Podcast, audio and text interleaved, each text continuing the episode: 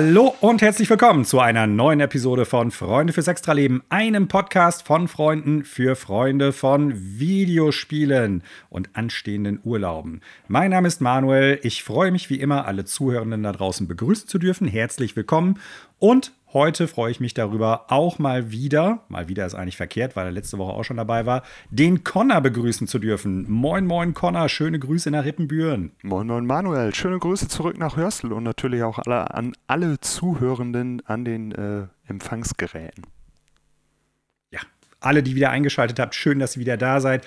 Wenn ihr Interesse habt, über Neuigkeiten aus der Videospielbranche informiert zu werden und zu aktuellen Spielen kurze Einblicke zu erhalten, die wir aktuell spielen, dann seid ihr hier genau richtig. Wir werden heute als äh, Vorschau auf die Episode ganz, ganz, ganz klar die Quartalsvorschau für das Quartal 3 2023 machen. Werden so durchgehen, welche Spiele uns in den nächsten Monaten von Juli bis September erwarten. Ein bisschen darüber sprechen, welche Spiele wir vor allen Dingen auch interessant und gut finden, was wir vielleicht spielen werden.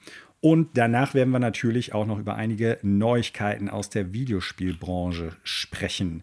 Wir werden über das Annapurna Interactive Showcase sprechen, was die Tage äh, gelaufen ist. Wir werden darüber sprechen, wie und wann Phil Spencer entschieden hat, ob und wenn ja nicht, welche Spiele vielleicht doch und warum äh, auch Xbox-exklusiv werden. Wir werden über das Perfect Dark Reboot sprechen, was ja schon längere Zeit angekündigt ist. Wir werden mal gucken, was äh, laut, ich sag mal, im Internet erhältlichen Dokumenten The Last of Us Part 2 und Horizon Forbidden West so kosten, ob man die vielleicht mal eben vom Taschengeld irgendwie entwickeln lassen könnte. Wir reden über Niantic, die Pokémon Go-Macher. Wir reden über Baldur's Gate 3 auf Series S bzw. Xbox-Konsolen. Und dann haben wir noch zwei Gerüchte, einmal zu Assassin's Creed und einmal zu Daedalic Entertainment. Darauf kommen wir aber zum Schluss der Sendung zu sprechen. So, natürlich werden wir gleich auch noch mal kurz darauf gucken, was wir so in den letzten Tagen gespielt haben und die Gedanken dazu ein bisschen austauschen. Aber bevor wir starten, Connor, habe ich eine kurze Frage an dich. Keine Bange, es ist nichts Schlimmes. Es ist auch kein Test irgendwie für Mathematik äh, oder Biologie oder Physik oder sowas. Gott sei Dank. Sondern es ist die ganz, ganz, ganz einfache Frage. Zeit finden für Videospiele. Wie mhm. machst du das? Ich glaube, ich habe da mit Daniel schon mal drüber gesprochen. Wenn du für dich irgendwie klar hast, ich habe nur eine gewisse Zeit, haben wir ja natürlich alle, die wir Videospiele spielen können und äh, ich habe jetzt viel zu tun mit Arbeit, mit irgendwie privaten Angelegenheiten oder so. Wie priorisierst du da bestimmte Sachen oder wie priorisierst du auch deine Spieleauswahl und wie legst du deine Spielzeit dann zurecht? Mhm. Also egal wie viele Spiele im Haus sind, ist es, glaube ich, immer wichtig, dass man äh, sich nicht nur anschließend dann äh, diesen riesigen Stapel vor Augen führt und äh, sich dann quasi einschließt und eins nach dem anderen wegzockt. Also äh, man sollte trotz dem Spaß am Medium auch nie vergessen, äh, seine sozialen Kontakte zu pflegen. Klar, es gibt viele Spiele, es gibt auch viel zu spielen, gerade dieses Jahr und Anfang des Jahres hat es ja gezeigt, aber manchmal muss man halt wirklich priorisieren und was ich auch schon schon mal gemacht habe, ist, dass ich äh, dazu übergegangen bin und habe einen Zufallsgenerator entscheiden lassen. Das ist das sogenannte Wheel of Names, kann man ja mal äh, googeln. Äh, habe die Namen da drauf geschrieben, habe das Rad dann entscheiden lassen, was gespielt wird. Und äh, das Rad ist weise, sagen wir mal so. Ansonsten, äh, was mir auch sehr immer sehr hilft, ist, weil ich zum Beispiel festgestellt habe, dass einiges an Zeit immer vergeht, wenn man quasi mehrere Spiele gleichzeitig spielt, dass man sich dann in die unterschiedlichen Mechaniken äh, wieder reindenken muss, sei es jetzt nun Steuerung oder Gameplay-Mechaniken, dass man das wirklich nur eins, maximal zwei zur gleichen Zeit und dass man sich das quasi dann auch so ein bisschen, dass man sich nicht eine feste Zeit vornimmt, sondern das immer mal wieder äh, einschiebt. Und wenn man dann auch feststellt, das macht keinen Spaß mehr, dass man das dann auch wirklich zur Seite legt, wie diese Woche schon bei Final Fantasy geschehen. Ne? Ah, okay. Mhm. Also du lässt den Zufall teilweise entscheiden, sagst du. Ja, teilweise der Zufall. Manchmal, klar, Homeoffice ist auch eine schöne Sache nebenbei. Da kann man dann in seiner äh, Mittagspause auch nochmal eben vielleicht nochmal äh, nochmal eben bei Zelda auf die Karte gucken, wo ein Schrein ist, schon mal hinlaufen und sich dann auf den Feierabend freuen. Und ansonsten muss man halt auch so ein bisschen seine Zeit abknapsen. Natürlich, wir haben neben Arbeiten, Familie, Freunde, haben wir nur ein gewisses Zeitkontingent. Ähm, und ich habe zum Beispiel festgestellt, jetzt dadurch, dass die Spiele mehr werden, konsumiere ich weniger auf der anderen Seite in Form von Netflix oder sonstigen Streaming-Anbietern. Ah, ich bin okay. Mhm. weniger bei äh, YouTube unterwegs, gucke mir dann irgendwelche Reportagen an. Ähm, wir haben halt alle nur ein gewisses. Über diverse Zeit Hamburger Einkaufsläden. Ja, also äh, der YouTube-Algorithmus spielt ja komplett verrückt in letzter Zeit. Ich weiß auch nicht, was da los ist. Aber äh, man wird so ein bisschen selektiver, habe ich festgestellt. Aber ich hoffe, okay. ich hoffe, dass man da äh, auch so ein auch so ein gesundes Mittelmaß mittlerweile gefunden hat. Ne? Weil man sollte ja auch nicht vergessen, klar, man arbeitet viel, aber man muss sich ja auch nicht nur Videospiele vor Augen führen, was ja eine, eine stillsitzende Tätigkeit ist, sondern man muss ja auch mal vor die Tür gehen, einkaufen und sonstiges. Ne? Und vielleicht das mal Bewegung. Ist auf jeden Fall korrekt. Ne? Das ist auch gut. Wii Sports. Ja, oder äh, One to Switch, äh, was ja gestern rausgekommen ist, wo ich bis heute oh. nichts von gesehen oder gelesen habe, was eigentlich nicht für das Spiel spricht. Ich wollte gerade sagen, also wenn man das mal so äh, auf der Zunge zergehen lässt, dann bedeutet das, Nintendo hat sich gedacht, das Spiel taugt nichts. Ja. Wir bewerben das auch nicht. Ähm, du bist ja jemand, der durchaus auch einen Backlog hat, im Sinne von, du hast ja eine Liste von Spielen, die du sowieso spielst. Mhm. Und manchmal spielt man ja Spiele länger oder macht man eine Pause, glaube ich. Oder man kommt erst später dazu, die zu spielen. Und du hast, glaube ich, so Ende letzten Jahres, Anfang diesen Jahres auch einiges von einem Backlog, sag ich mal, so ein bisschen abgearbeitet, weggespielt. Ähm, wie, wie gehst du damit um, im Prinzip diesen Backlog ja, ich will nicht sagen zu planen, aber wie entscheidest du, ein Spiel, für das ich jetzt keine Zeit habe, landet auf dem Backlog und das werde ich auch nochmal spielen? Mhm. Es gibt Spiele, wo ich sage, die sind bei mir definitiv Tag 1 und die äh, also Day One und die werden dann auch Day One gespielt. Dafür fällt dann was anderes hinten über und was mir jetzt zum Beispiel auch äh, so ein bisschen jetzt dadurch, dass ich ja nicht nur auf einer Konsole unterwegs bin, sondern auf mehreren, was mir mittlerweile auch auffällt, ist, wenn man diese ganzen digitalen Sachen mal außen vor lässt weil es staubt auf der Festplatte ein. Äh, man sieht es immer wieder, das Icon. Und dann hat man diesen riesigen Stapel vor sich und ich bin auch dazu übergegangen und äh, das mag sich jetzt vielleicht ein bisschen ultra nerdig oder spleenig für den einen oder anderen anhören. Ich habe äh, eine Liste mir mal erstellt. Ich bin mal all meine Festplatten, Konsolen, meine Regale, meine Kisten im Keller mit Spielen durchgegangen und habe einfach mal geguckt, was habe ich noch und bin dann wirklich mal hingegangen und habe es einfach mal äh, komplett, ich will nicht sagen aussortiert, sondern einfach mal aufgeschrieben von den Dingen, wo ich wirklich sage, die will ich spielen oder die will ich, kommt auch vor, nochmal spielen. Und mhm. dann ist das entweder so eine reine Bauchentscheidung, dass wenn ich eins beendet habe und ich merke so, oh, es kommt jetzt mal drei, vier Wochen nichts, dass ich dann einfach merke, ich habe jetzt mal keine Lust auf Open World, sondern eher auf was kleineres, lineareres, was so abgeschlossen ist in acht bis zehn Stunden. Da könnte man, also ich weiß zum Beispiel, ich will unbedingt noch einmal Bioshock 2 spielen. Äh, dann wüsste mm. ich jetzt zum Beispiel, jetzt der Juli bietet sich an. Äh, da haben wir nur für mich nur ein Release. Äh, da würde es sich dann zum Beispiel anbieten, nach Zelda äh, da einfach nochmal äh, vielleicht ein Bioshock 2 einzuwerfen. Also es ist eher mhm. so, eine, so eine Bauchentscheidung und wenn es dann mehr wie zwei sind, dann entscheidet das äh, Zufallsprinzip. ja. Okay. Liebe Zuhörenden, wenn ihr da ein bisschen was rausziehen konntet aus äh, Connors Planung, äh, Schrägstrich Zufallsideen, wie er seinen Backlog und seine Spiele halt plant, äh, dann äh, lasst uns das doch wissen. Und wenn ihr andere Vorschläge oder andere Vorgehensweisen habt, wie ihr damit umgeht, dann lasst uns das auch wissen. Schreibt uns einfach eine E-Mail an ffelpodcast.gmail.com. Mal gucken, vielleicht kommt es da noch zu ein paar interessanten Vorschlägen, die wir dann auch hier nochmal besprechen können. Und äh, vielleicht können wir da ja auch noch was rausziehen. So, Bevor wir jetzt aber an die Quartalsvorschau gehen, stelle ich natürlich die Frage, die immer gestellt wird, Connor. Wir kommen quasi von den Spielen, die du vielleicht oder eventuell spielen wirst, zu den Spielen, die du spielst oder gespielt hast. Ich stelle nämlich die alles entscheidende Frage, was wird denn hier gespielt? Und leg mal los, Connor. Was spielst du denn? Also klar, das Zelda Guidebook, was ich letzte Woche schon erwähnt hatte, ist eingetrudelt. äh, auch dort greift wieder das Listenprinzip. Dank der Text-Scan-Funktion meines Tablets habe ich mir da jetzt schon eine Liste erstellt. Wir sind fleißig dabei abzuarbeiten. Diese Woche lockte auch der Steam Sale so ein bisschen äh, und ich hatte dann schon mal geguckt. Gefährlich! Es ist gefährlich, aber es sei dazu gesagt, ich bin bisher eisern geblieben. Es ist noch nichts in meinem Warenkorb gelandet und somit uh. auf meiner Festplatte. Dafür hat ein anderes Spiel meine äh, Aufmerksamkeit ein wenig auf sich gezogen, und zwar Dave the Diver. Mhm. Und das hat mich, ich hatte das vorher gar nicht auf dem Schirm, hatte Steam aufgemacht, habe mir gedacht, ja komm, guck mal, äh, dein, dein Wunschzettel durch quasi. Äh, mein Wunschzettel ist quasi das, das Trockenshoppen äh, eines jeden Spielenden erstmal auf die Wunschliste packen und gucken, wann es mal im Angebot ja. landet.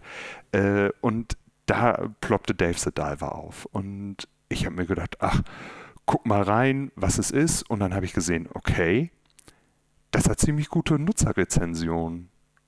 Und dann habe ich weitergeguckt und dann habe ich gesehen bei YouTube, äh, also das überschlägt sich ja quasi förmlich. IGN zückt die 9 von 10, äh, das Internet ist gerade hyped.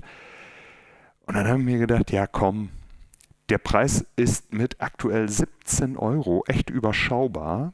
Hab dann auch mhm. nochmal bei How Long to Beat geguckt, damit ich mir da nicht irgendwie so ein 50 Stunden Pixel-Optik-Spiel ans Bein kette und äh, bin dann wirklich dazu übergegangen und habe mir gedacht, ja komm, 8 bis 10 Stunden Hauptquest, ein bisschen Sammelkram bis bei 12. Die 17 Euro sind gut investiertes Geld. Und somit landete diese Woche Dave the Diver auf die Festplatte. Was ist Dave the Diver?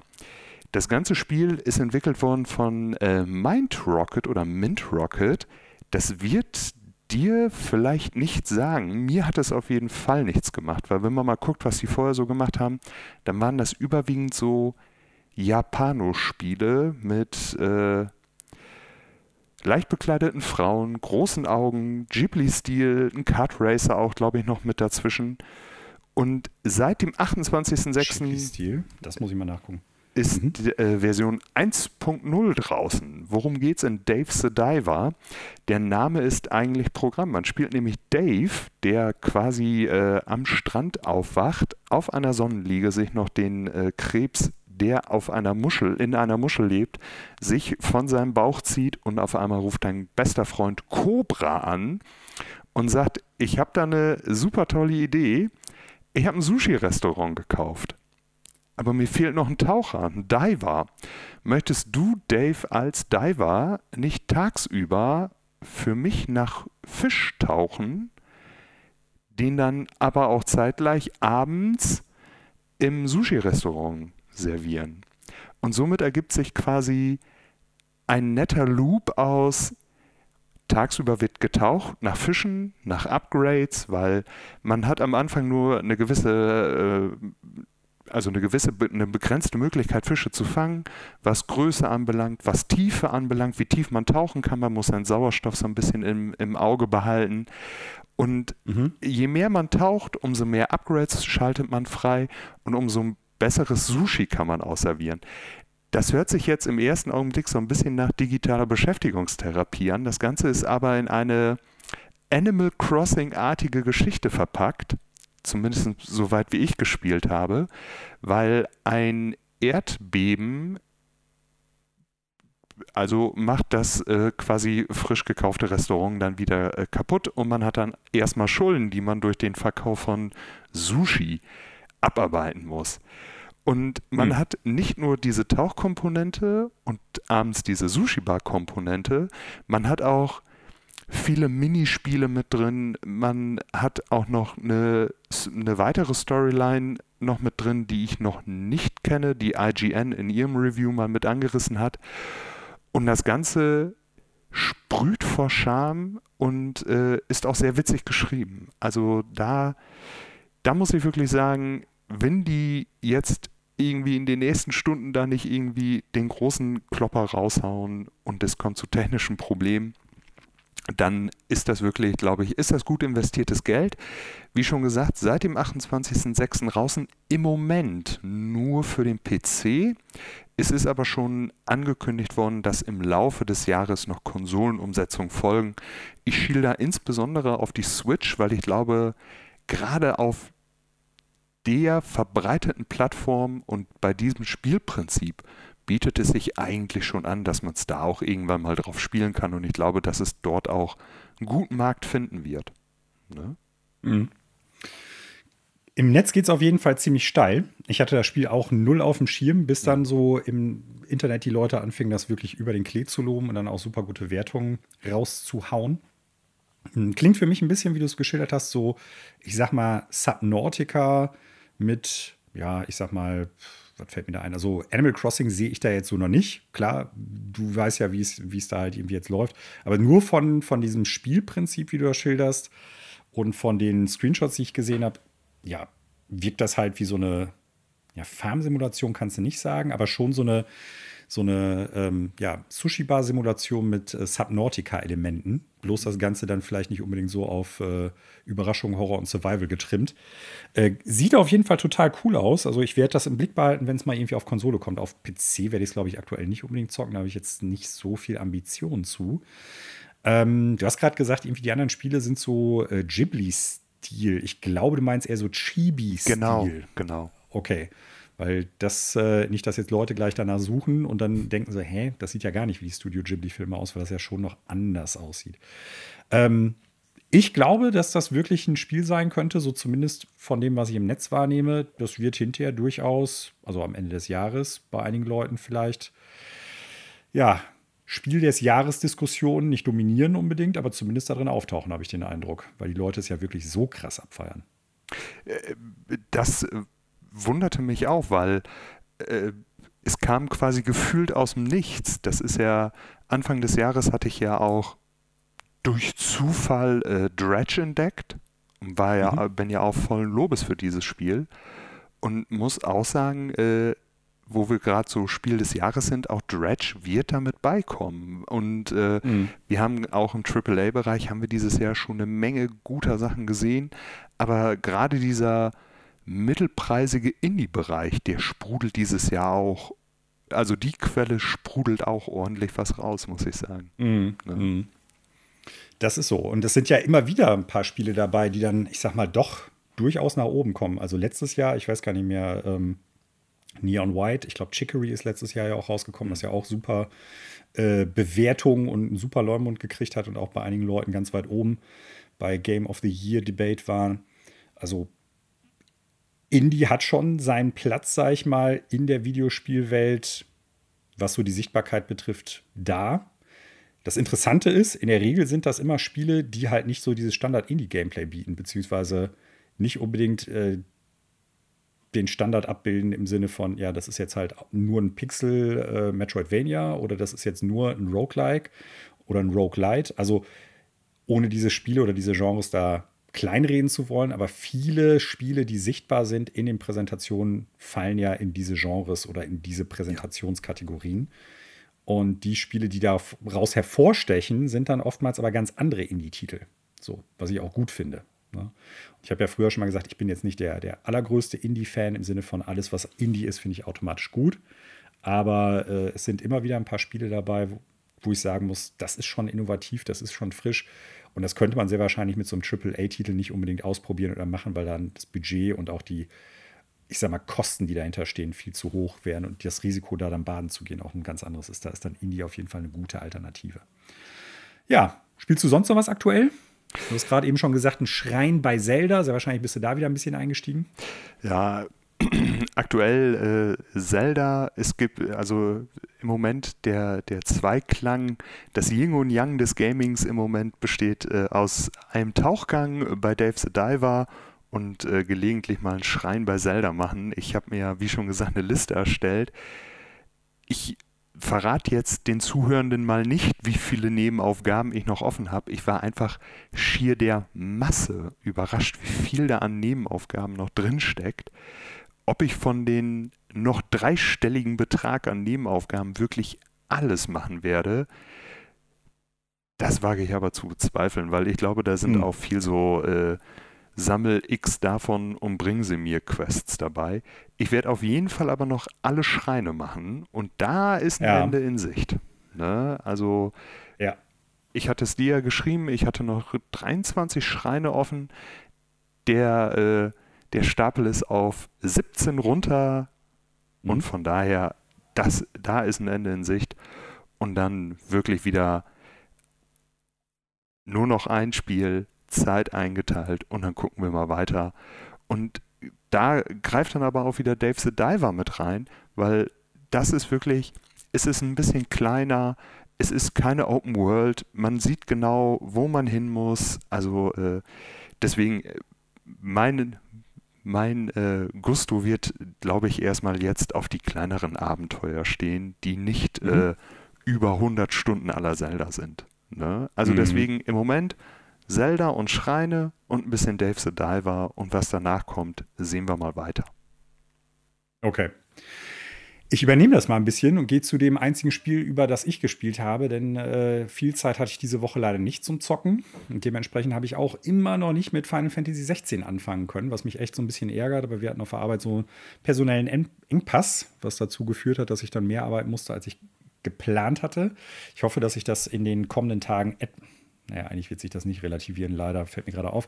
Äh, aber vielleicht im August werde ich so einiges dann nachholen können.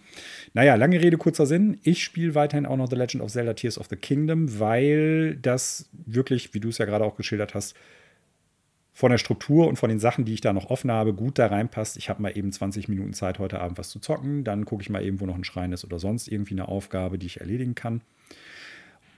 Und dementsprechend passt das aktuell ganz gut und äh, ich fange dann kein neues großes Spiel wie zum Beispiel Final Fantasy 16 an. Ich habe aktuell nur noch drei Schreine offen.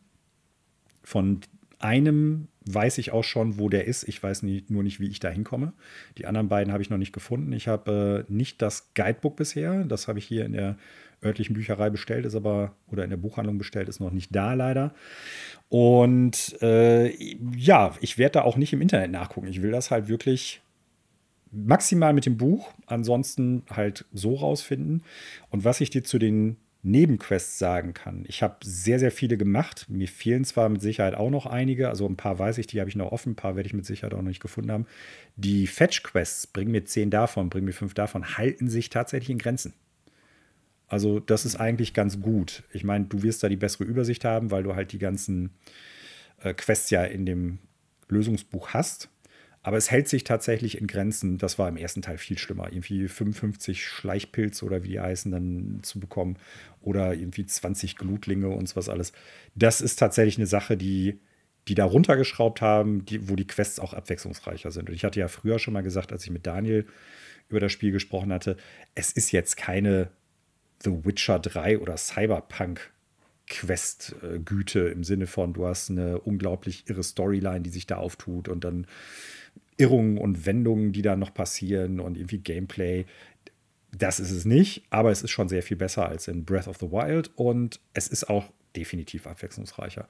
Und die haben, was ich auch ganz gut finde, bei einigen Quests, die dann quasi als Belohnung einen Schrein öffnen, haben die im Endeffekt dann auch die, äh, ich sag mal, den Anstand zu sagen, im Schrein selber machst du dann nicht noch irgendwie ein Puzzle oder eine Quest oder sonst irgendwie was, sondern im Prinzip gehst du dann da rein und kriegst dann sofort Rauchus-Segen. Mhm. Ähm, so, das ist, das ist ganz gut. Da haben die das Spiel echt super gestreamlined im Vergleich zu äh, Breath of the Wild, das muss man ganz klar sagen. Äh, trotzdem habe ich, das heißt trotzdem, ich habe das Spiel durch, also ich habe die Hauptquest durchgespielt und ähm, muss sagen, also insgesamt der letzte Teil ist okay, also fand ich gut, hat auch Spaß gemacht. Äh, der letzte Bosskampf, hm, jetzt muss ich überlegen, wie ich das sage, ohne zu spoilern, das ist ja so der Punkt, ähm, war teilweise okay und teilweise mega cool. Mhm. So, mehr kann ich dazu nicht sagen. Du hast es ja auch schon durchgespielt. Wir haben uns dazu ja auch schon mal so grob ausgetauscht. Also, was das Spiel gut hinkriegt, finde ich, die Story ist jetzt nicht irgendwie, äh, keine Ahnung, Oscar-verdächtig oder sowas gar nicht. Aber ist insgesamt, finde ich, gut erzählt. Ich finde die Story interessant. Ich finde, die passt zu dem, was man dann auch analog dazu spielt. Die Aufgaben, die man macht, die Charaktere, auf die man trifft, sind im Prinzip alle irgendwie ein bisschen quirky, würde man sagen. Also durchaus, äh, ja, zwischen, ich weiß gar nicht, so lustig, niedlich, aber teilweise auch durchaus ausreichend ernst. Ähm, es gibt ein paar Segmente in der, in der Story und auch ganz zum Schluss vor allen Dingen, da haben wir auch schon drüber gesprochen, das, das letzte Gameplay-Element, das man hat, das allerletzte, sehr cool, hat mich ein bisschen an The Last Guardian erinnert, wobei es nicht ganz so emotional gewesen ist, aber trotzdem saucooles Ende, hat mir mega gut gefallen, guter Abschluss für die Story. Ähm, man hat schon noch das Gefühl, es wird irgendwann DLC kommen, der so daran anknüpft. Im Sinne von, die Story ist zwar abgeschlossen, aber man kann irgendwie noch so vielleicht so die Nachwehen dann irgendwie im DLC sehen. Das könnte ich mir vorstellen. Ja. Und insgesamt, also wie gesagt, ich habe mit Daniel vor ein paar Wochen ja schon mal darüber gesprochen, welche Nintendo-Marken wir gerne als Serie oder als Film oder so sehen. The Legend of Zelda in dem Stil, also wirklich in dem Grafikstil, als Zeichentrickserie, als Zeichentrickfilm, das funktioniert. Ich finde die Schreibe ausreichend gut. Ähm, es gibt ja Leute, die sich so ein bisschen darüber echauffieren, ja, die Synchro ist ein bisschen dröge, gerade im, äh, ich sag mal, im Englischen soll die sehr schlecht sein. Ich habe jetzt nicht auf Englisch gespielt, sondern auf Deutsch. Ich finde die deutsche Synchro für so ein, ich sag mal, anime-zentrisches Spiel, und dann wäre es ja auch eine anime-zentrische Serie oder Film, absolut passend. Also mir hat es gut gefallen. Ich fand die Sprecher insgesamt gut, bis auf eine Ausnahme, der Sprecher von Junobo, ähm, dem Goron, weiß ich nicht, der passte nicht unbedingt so gut, aber ein ähnliches Problem hatte ich auch schon in Breath of the Wild, weil ich glaube, damals hatte der Sprecher von äh, Professor Layton den Hauptcharakter, den Goronischen, gesprochen. Ähm, ja, aber das sind Kleinigkeiten, so im Endeffekt. Ne? Also, das, das muss man schon ganz klar so sagen. Und äh, ja, also ich kann sagen, das Spiel ist ganz weit oben bei mir dieses Jahr auf der Liste Game of the Year, ganz deutlich. Ähm, ich kann jetzt auch aus dem Stehgreif sagen, viele Spiele werden davon ausgestochen werden. Es ist noch nicht automatisch mein Game of the Year. Erstens, weil das, das Spielejahr ja erst zur Hälfte rum ist und wir noch Spiele kriegen werden wie Alan Wake 2, wie Starfield, wie Armored Core 6. Also da sind ja noch einige Sachen im Petto, wo ich denke, wow, da könnte auch noch was kommen. Aber dieses Spiel schwimmt von den Spielen, die ich gespielt habe, ganz weit oben mit, mit sowas wie dem Dead Space Remake, dem Metroid Prime Remake, äh, dem Resident Evil 4 Remake. Und ihr merkt es schon, liebe Zuhörende, viele Remakes, die alle auch echt gut sind. Und da könnte es natürlich sein, dass dann dieses Remake von Breath of the Wild, nenne ich es mal in der Mangel eines besseren Ausdrucks, auch ganz weit oben mit dabei ist. Ne? Und das, das wird es auch. Also super, ich gebe dem ganzen Spiel 9 von 10. Nee, ich gebe dem auch eine 9,5 von 10, muss ich ganz klar sagen. Wobei das nicht bedeutet, dass nicht ein Spiel, was vielleicht auch schlechter von mir bewertet worden ist, schlussendlich nicht auch mein Game of the Year werden kann, liebe Zuhörer. Also da äh, lasse ich mich nicht drauf festnageln, dass das jetzt nur an irgendwelchen Wertungen festzumachen ist. So. Ähm, wir müssen mal gucken. Ich will die Katze noch nicht zu sehr aus dem Sack lassen. Da müssen wir auch schauen, wie das zeitlich alles passt. Wir wollen eventuell, ähm, je nachdem, ob wir das hinkriegen, vielleicht auch mal so eine Art Spoilercast-Episode machen. Da müssen wir aber schauen, ob wir das noch hinkriegen. Und äh, da werden wir dann auch auf Sachen wie in der Story, auf bestimmte Momente, auf Gameplay-Elemente und so weiter eingehen. Das werden wir hier jetzt natürlich nicht machen und das Spoiler freilassen, aber wie gesagt, äh, richtig, richtig gutes Spiel. Und es ist das Spiel weiterhin, oder es ist das Spiel geworden, was Breath of the Wild für mich hätte werden sollen. Ganz klar. Also es ist Breath of the Wild 2.0 und das meine ich nur positiv. Also ich äh, kann mich da nur anschließen und ich lehne mich mal ein bisschen weiter raus und würde sagen, jeder, der eine Nintendo Switch besitzt, sollte eigentlich auch dieses Spiel haben, weil ja. es ist wirklich der Titel für diese Konsole. Es ja. gibt meines Erachtens nichts anderes, was äh, sowohl technisch wie auch vom Gameplay wie auch von der Story das Ganze übertrifft. Nee, das. Ja, Story lässt sich eventuell irgendwie debattieren. Es gibt ja auch sowas wie The Witcher und es gibt ein paar kleinere Indie-Titel, wo ich sagen würde, hm, aber ich verstehe, was du meinst. Es ist ein Must-Have-Titel für die Konsole, ganz Absolut. klar. Und Daniel hat es ja früher schon mal gesagt, ich kann es immer noch nicht schlussendlich beantworten oder da meine Meinung zu sagen. Er hat ja das Gefühl, dass Breath of the Wild dadurch so ein bisschen redundant geworden ist, im Sinne von, klar, es ist eine andere Story, klar, es ist ein, anderes, äh, ein anderer Gameplay-Loop im weitesten Sinne. Aber das, was Breath of the Wild bietet, hat dieses Spiel ja auch. Ne? Ich sag mal so im Groben und Ganzen eine Hauptquest, die du irgendwie abschließen kannst, eine offene freie Welt, wo du sagen kannst, ich mache dies, ich mache dies nicht. Du hast eine äh, unendlich viele Schreine, die hast du da ja auch. Aber du hast halt neben dem, was Breath of the Wild diesbezüglich bietet, noch so viel mehr einfach. Also wirklich nicht nur mehr im Sinne von Masse, sondern auch von alternativen Gameplay-Elementen, von Stories, von Quests, von Nebenquests und so weiter und so fort. Es ist echt, es ist, es ist echt schon, muss man sagen, auch wenn ja meistens die nachfolgenden Teile in einer Serie dann nicht mehr ganz so sich verfangen wie, ich sag mal, jetzt der, der, der Erstling, wie jetzt Breath of the Wild, was ja so unfassbar gut über den Klee gelobt worden ist. Aber ich würde sagen, das ist schon auch ein kleiner Meilenstein von Nintendo in der Produktion. Ne? Also was da alles drin steckt. Das ist schon echt irre. Gut, ansonsten, wie gesagt, leider keine Zeit gehabt, irgendwas anderes zu spielen, liebe Zuhörer. Es tut mir leid, dass ich euch wieder mit The Legend of Zelda Tears of the Kingdom abstrafen oder ab, äh, ja, wie sagt man, verköstigen muss hier. Ich hoffe, ich habe in Zukunft mehr Zeit und werde dann noch was anderes spielen. Es stehen noch echt viele Spiele bei mir auch auf dem Petto. Äh, Ghost Trick Phantom Detective, das, äh, der Port für die Switch ist noch da äh, wie heißt es, ähm, Detective Archives, Raincoat will ich auch noch spielen, Final Fantasy 16. Es ist echt verrückt, wie viele Spiele man dieses Jahr bekommt.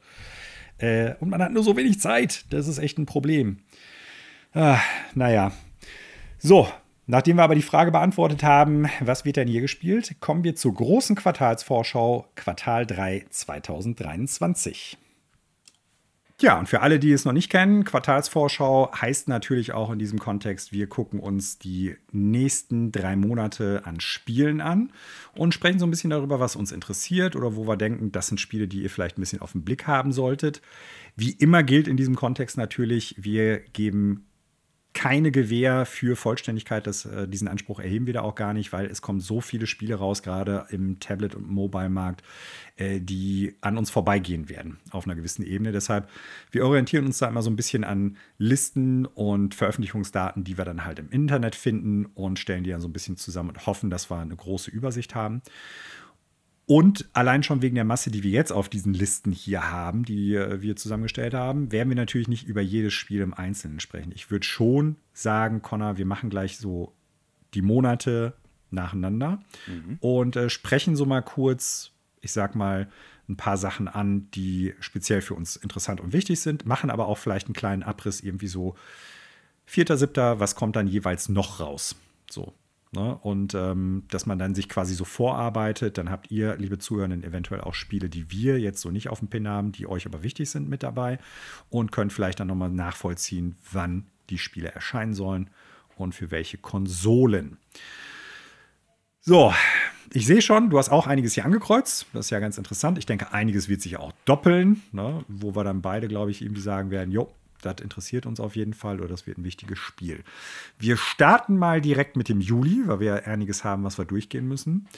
Und ähm, ja, in den ersten Tagen ist bei mir jetzt erstmal so noch nichts direkt dabei. Bei mir geht es erst am 12. los. Nichtsdestotrotz, im Vorfeld gibt es noch ein paar Spiele, die kommen. 4.7. Synapse für PlayStation VR 2. Das ist, glaube ich, nochmal irgendwas, was man sagen müsste. Dann gibt es auf dem PC noch ein paar Spiele. Am 6.7. kommt Alterium Rift für PC. 6.7. Gimmick Special Edition für PlayStation 4, Xbox One, Nintendo Switch und PC. Guild.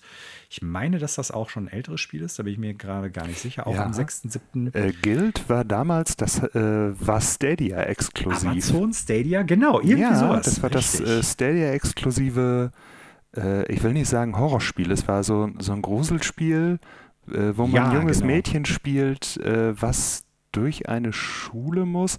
Auf jeden Fall, es ist jetzt aus dem Stadia-Gefängnis entkommen und äh, findet am 6.7. dann ja auch den Weg auf andere Plattformen. Ne? Ja. Am gleichen Tag erscheint auch noch New Heights für den PC, sagt mir gar nichts. Dann kommt am 7.7. ein Spiel, wo unser gemeinsamer Kumpel Lammo auf jeden Fall zuschlagen wird, behaupte ich mal. Nämlich äh, der nächste Teil der, der The Legend of Heroes Trails into Reverie. Äh, beziehungsweise die, der nächste Teil der Legend of Heroes Serie, dieser elendlangen JRPG-Serie für so ziemlich alles außer die Xbox-Konsolen.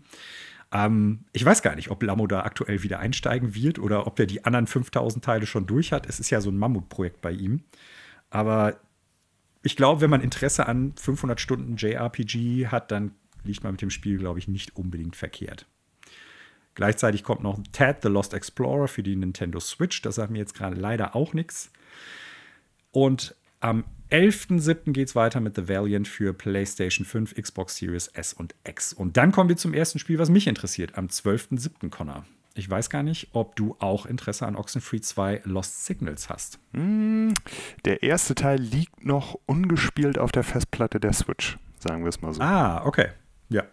Also hast du es tatsächlich noch gar nicht gespielt. Äh, ich fand den ersten Teil ja echt gut. Also, es ist kein rein rassiges Point-and-Click-Adventure, aber es ist schon, ja, es geht hart in die Richtung, aber es ist jetzt nicht so mit so einem Inventarmanagement die ganze Zeit oder so mit äh, Parsern oder sowas es ist moderner als das, aber gleichzeitig sind die Puzzle dann dementsprechend auch ein bisschen anders aufgestellt. Und Oxenfree 2 sieht auf jeden Fall so aus, ob es in eine ähnliche Kerbe schlägt. Also ich habe da echt richtig hart Bock drauf und äh, denke, werde es dann auch, wie es halt klassisch bei mir für diese Art Spiel ist, am PC auch zocken. Oder über dein Netflix-Abo, ne? weil es erscheint ja auch PC, PlayStation, Nintendo Switch und zeitgleich ja auch eins der Spiele, was ja auch sofort bei Netflix mit erscheint. Mhm. Mhm. Das stimmt allerdings. Das ist ja auch mittlerweile Netflix Studio, glaube ich. Ne? Mhm. Genau. Richtig, da war ja was. Da hast du recht. Guter Hinweis nochmal, Connor. So, 13.07. geht es weiter mit Manic Mechanic. Äh, Mechanics, da hatten wir die Tage schon drüber gesprochen, kam ja in der Nintendo äh, Switch-Präsentation vor, im letzten Nintendo Direct. Und äh, Testament, The Order of High Human das hatte ich mir angeguckt, da konnte ich irgendwie so recht nichts mit anfangen. Ich weiß nicht, was du damit äh, anfangen konntest oder ob du überhaupt was damit anfangen konntest. Also ich konnte im Vorfeld auch nichts damit anfangen, hatte es mir mhm. angeguckt und äh, hat es als, ja, wird wohl seine Fans finden, abgetan. Also es wird seine Daseinsberechtigung haben, äh, aber ich glaube, das ist auch so ein Ding, das schwebt unterm Radar. Ja, das könnte wohl durchaus sein. Äh, am gleichen Tag erscheint auch das Remake von Atelier Marie, The Alchemist of Selberg. Die Atelier-Serie, ja auch so ein Ding, wo ich das Gefühl habe, da gibt es 10.000 Stück mittlerweile von. Ich glaube, die sind alle immer irgendwie solide mindestens, vielleicht sogar auch teilweise richtig gut, aber die Serie geht an mir komplett vorbei. Es ist verrückt, obwohl da 12.000 Teile von mittlerweile erschienen sind und noch rauszukommen scheinen. Connor hüllt sich in Schweigen. Ja, also ich finde, bei, bei, Atelier äh, gilt dasselbe wie äh, bei The Legend of Heroes. Äh, das mhm. ist irgendwie nicht so ganz mein Genre und da gibt es einfach irgendwie nicht so ganz, ja. Ja, ja da, da, gibt es irgendwie gefühlt 50 Teile davor, die ja auch genretechnisch ja. alle auch gefühlt 200 Stunden dauern.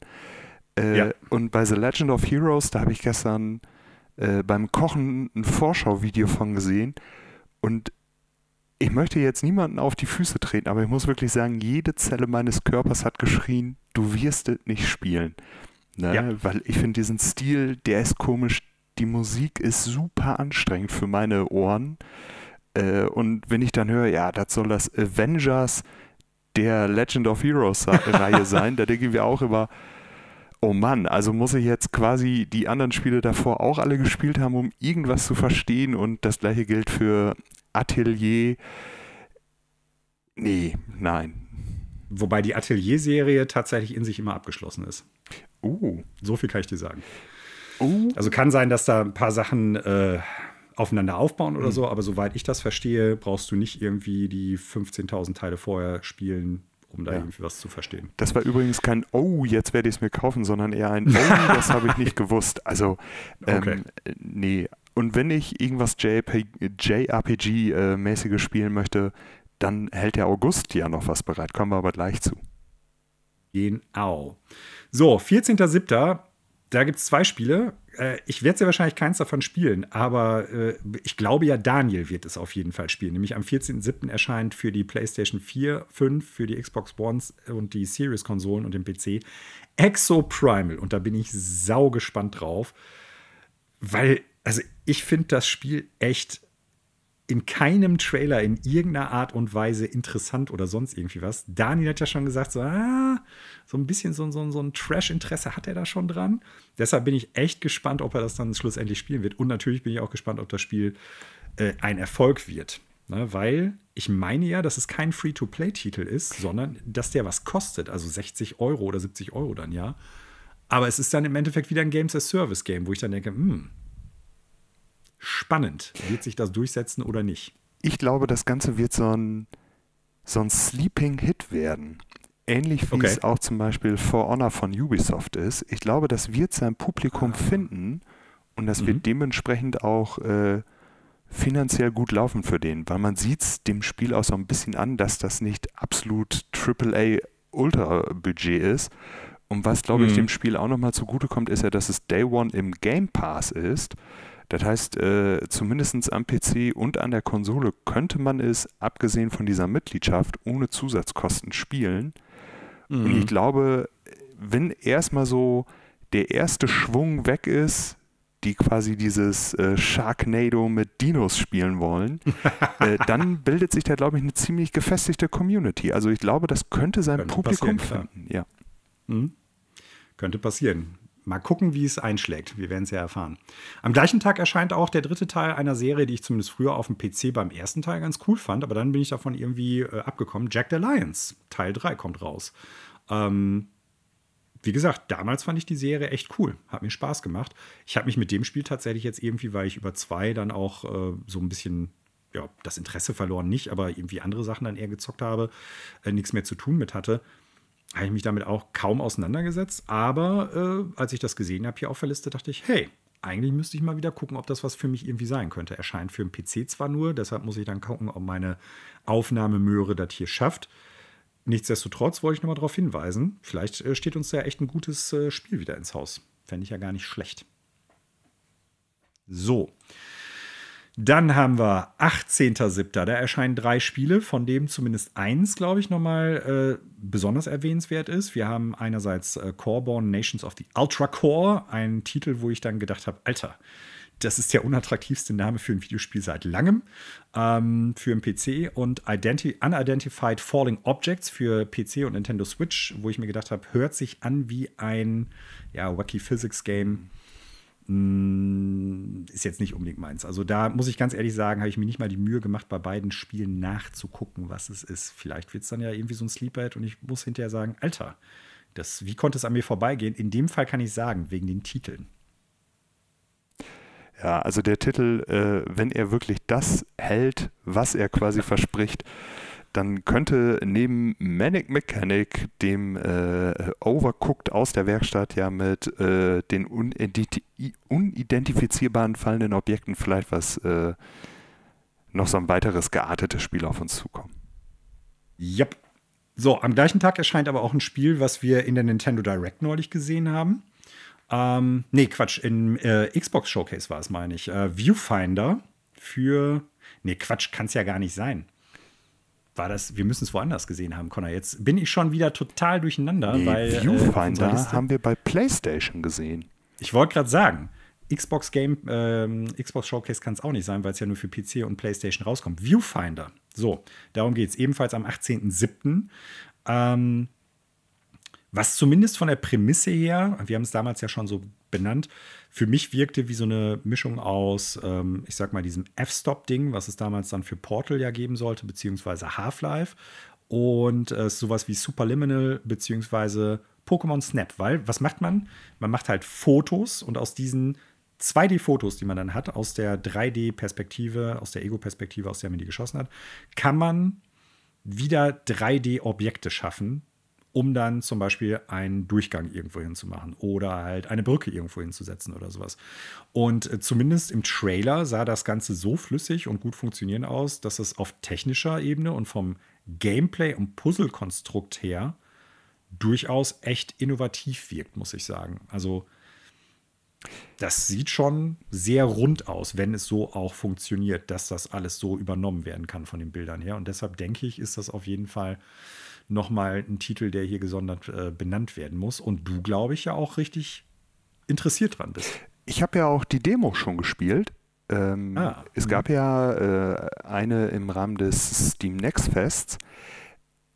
Und da muss ich wirklich sagen, Superliminal trifft es ganz gut. Das hatte ich damals auch gespielt.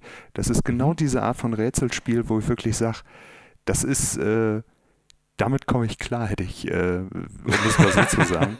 Und Viewfinder, dadurch mit dieser Sofortbildkamera und äh, die haben da super viele charmante Ideen mit drin.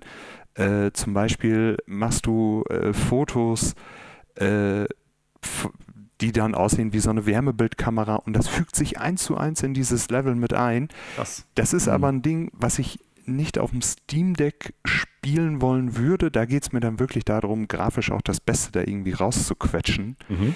äh, und werde da wahrscheinlich dann äh, meine PS5 dann wieder aus ihrem äh, Sommerurlaub holen und äh, darauf Viewfinder spielen.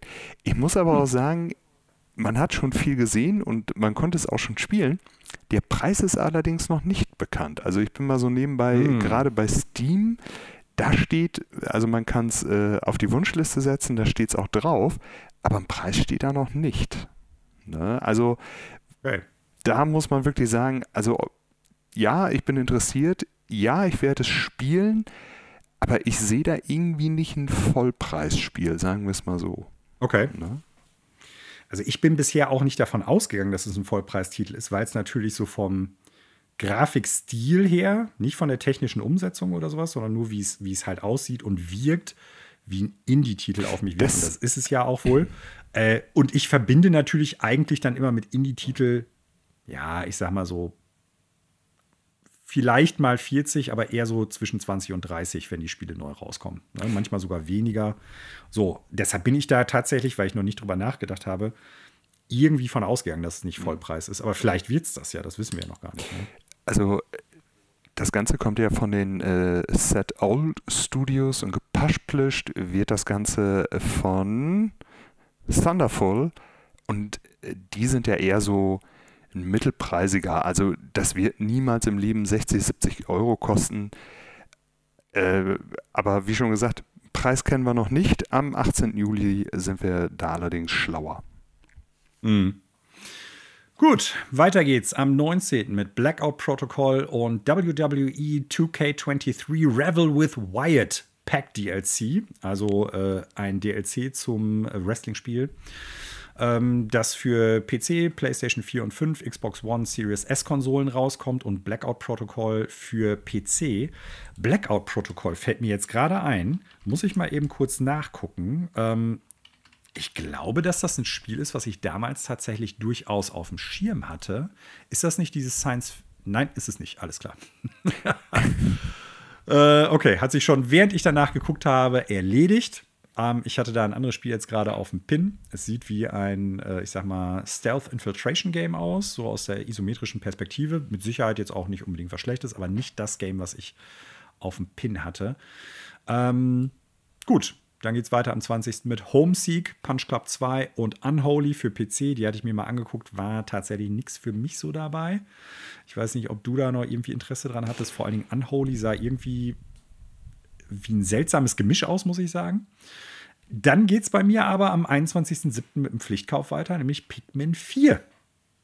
Und äh, ich habe die Demo ja jetzt noch nicht gespielt. Ich meine, dass sie ja schon raus ist.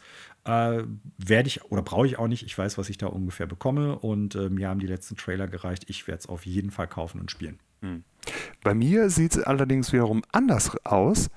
Ähm, oh. Ich werde die Demo spielen und davon abhängig machen, ob ich in diese Pikmin-Reihe okay. ja überhaupt mit einsteigen werde. Also äh, alles klar. Ich mhm. bin gespannt, was mich da erwartet. Du hast noch nie Pikmin gespielt, noch auch nie. nicht drei auf der Wii U oder auf der Switch. Okay. Ich glaube schon, dass Pikmin 4 ähm, wie sage ich das jetzt? Besser als drei wird, ist meine Vermutung, mhm. weil was mir bei drei nicht ganz so gut gefallen hat, ist so, dadurch, dass die ja damals bei der Wii U noch so dieses Gamepad-Gameplay ja irgendwie legitimieren mussten, musste man da teilweise dann so rumspringen bzw. wechseln über das Gamepad und so. Das fand ich nicht ganz so geglückt. Und da hoffe ich mal, dass das in Pikmin 4 wieder etwas gestreamlined wird. Also 3 auch gutes Spiel, gar keine Frage. Aber so dieses aufgebohrte Gameplay fand ich damals dann nicht so günstig oder nicht so gut. Und äh, 1 und 2 fand ich damals auf dem GameCube aber richtig, richtig gut. Also von daher habe ich wohl Bock, jetzt nach langer Zeit mal wieder einen Pikmin zu spielen. Und das sieht super aus. Der kleine Hund, den man dabei hat, der ist super niedlich, den finde ich spitze. Also von daher, ich bin am 21.07. da auf der Nintendo Switch am Start. So, ähm, wie geht's weiter? 25.07. Remnant 2 für PC, PlayStation 5 und Xbox Series X. Ähm, Habe ich mal mit aufgeschrieben, weil Remnant 1, und ich glaube, du hattest da damals auch schon drauf hingewiesen, ja durchaus kein schlechtes Spiel gewesen ist und Fans hatte. Ob jetzt der zweite Teil daran anknüpfen kann, kann ich noch gar nicht sagen, weil ich das Gesehene zwar interessant finde, aber natürlich keine Aussage darüber treffen kann, inwieweit das jetzt irgendwie gut an den ersten Teil anknüpft. Ähm, ist das für dich was, wo du sagst, gucke ich mal rein oder ist das eher so, ich lasse es liegen? Mhm. Also ich glaube, der zweite wird sich weniger vom ersten unterscheiden. Ich würde, wenn, mhm. äh, eher mal in den ersten reinspielen. Ich sehe gerade, er ist auch reduziert im Steam Summer Sale. Bleibt tapfer. Ähm, mhm. ähm, ich bin ich, abgerutscht. Ich konnte nichts dafür. ich habe es versehentlich gekauft. Und irgendwer hat meine Kreditkartendaten eingetragen. Ähm, ich würde, glaube ich, erstmal in den ersten vorsichtig, äh, wenn ich Zeit hätte, meine 10 erstmal dort reinstecken. Ähm, mhm. Aber das hat seine Fans. Also wenn man jetzt, äh, wenn man mal mm. Twitch oder sowas aufmacht, das ist regelmäßig schon relativ weit vorne mit dabei. Also ähm, ich glaube, das ist so ein Ding, das ist echt an mir vorbeigegangen, weil es kam irgendwie aus dem Nichts, war lange irgendwie so Early Access und äh, wurde dann zum Full Release. Und es gibt es mittlerweile ja auch nahezu, ich meine, es gibt sogar einen Switch-Port von dem Spiel, der halbwegs vernünftig läuft. Ne? Okay, interessant. Das wusste ich zum Beispiel noch nicht. Ja, Port ist ein gutes Stichwort, denn am 26.07. erscheint Ratchet Clank Rift Apart für den PC, was ein wirklich gutes Spiel ist. Und ich bin mal gespannt, so die PlayStation-Ports, die, ja, sag ich mal, fallen ja so in zwei Kategorien, wenn ich das so im Internet mir reinziehe. Ähm, zwischen sind solide und laufen gut, bleiben aber teilweise hinter ihren Erwartungen zurück, bis das ist der Port von The Last of Us Part 2 und das geht gar nicht, was hier gerade passiert. ne? Also meine, da aber, bin ich gespannt, wie der, wie der Port wird. Mhm. Hm? Ich meine aber gelesen zu haben, dass äh, das Studio, was jetzt den Port gemacht hat für Ratchet und Clank, dass das auch das Studio gewesen ist, was God of War auf dem PC portiert hat und auch Spider-Man. Mhm. Äh, und nicht das Studio ist, was den The Last of Us Port gebracht hat, der ja wirklich desaströs ist. Also ich kann mich noch gut ja. daran erinnern, wie wir diese den Zusammenschnitt geguckt haben an schlimmsten Bugs, die es gab und da ist besonders die Bug Compilation. Die Bug Compilation und da ist mir neben diesen ganzen Lens Flares, die keine Lens Flares mehr waren, sondern irgendwelche gesichtsschmelzenden Lichter, äh, ist mir vor allem Joel und Ellie äh, noch im Gedächtnis geblieben, die in einem trockenen Raum standen und einfach nass und waren. Schwitzen wie die Hölle. Ja, schwitzen ja. wie die Hölle, genau. das ist echt unglaublich. Ah, ein Desaster. Irgendwie unterhaltsam, leider natürlich auch traurig, weil auch da haben Leute Zeit und äh, Arbeit reingesteckt. Hm, war halt nicht ganz so gut. Ich glaube, mittlerweile ist da einige schon von so rausgepatcht, aber es ist, glaube ich, noch weit davon entfernt, wirklich ein guter Port zu sein. So, 27.07. Double Dragon Gaiden, Rise of the Dragons. Ein Spiel, wo ich zuerst bei der Ankündigung dachte, hm, könnte das was für ein Oh, ist ein Roguelite spielen. Alles klar, nein. Ähm, ja, es hat irgendwie so prozedural generierte Ansätze teilweise und damit ist es für mich tatsächlich komplett raus. Erscheint für so ziemlich alles, was Videospiele spielen kann. Also sprich PlayStation-Konsolen, Xbox-Konsolen, PC und Nintendo Nintendo Switch. Ich finde, grafisch sah das auch okay aus, aber irgendwie, wie gesagt, so dieses äh, prozedural generierte Ding da drin, mm -mm, nicht meins.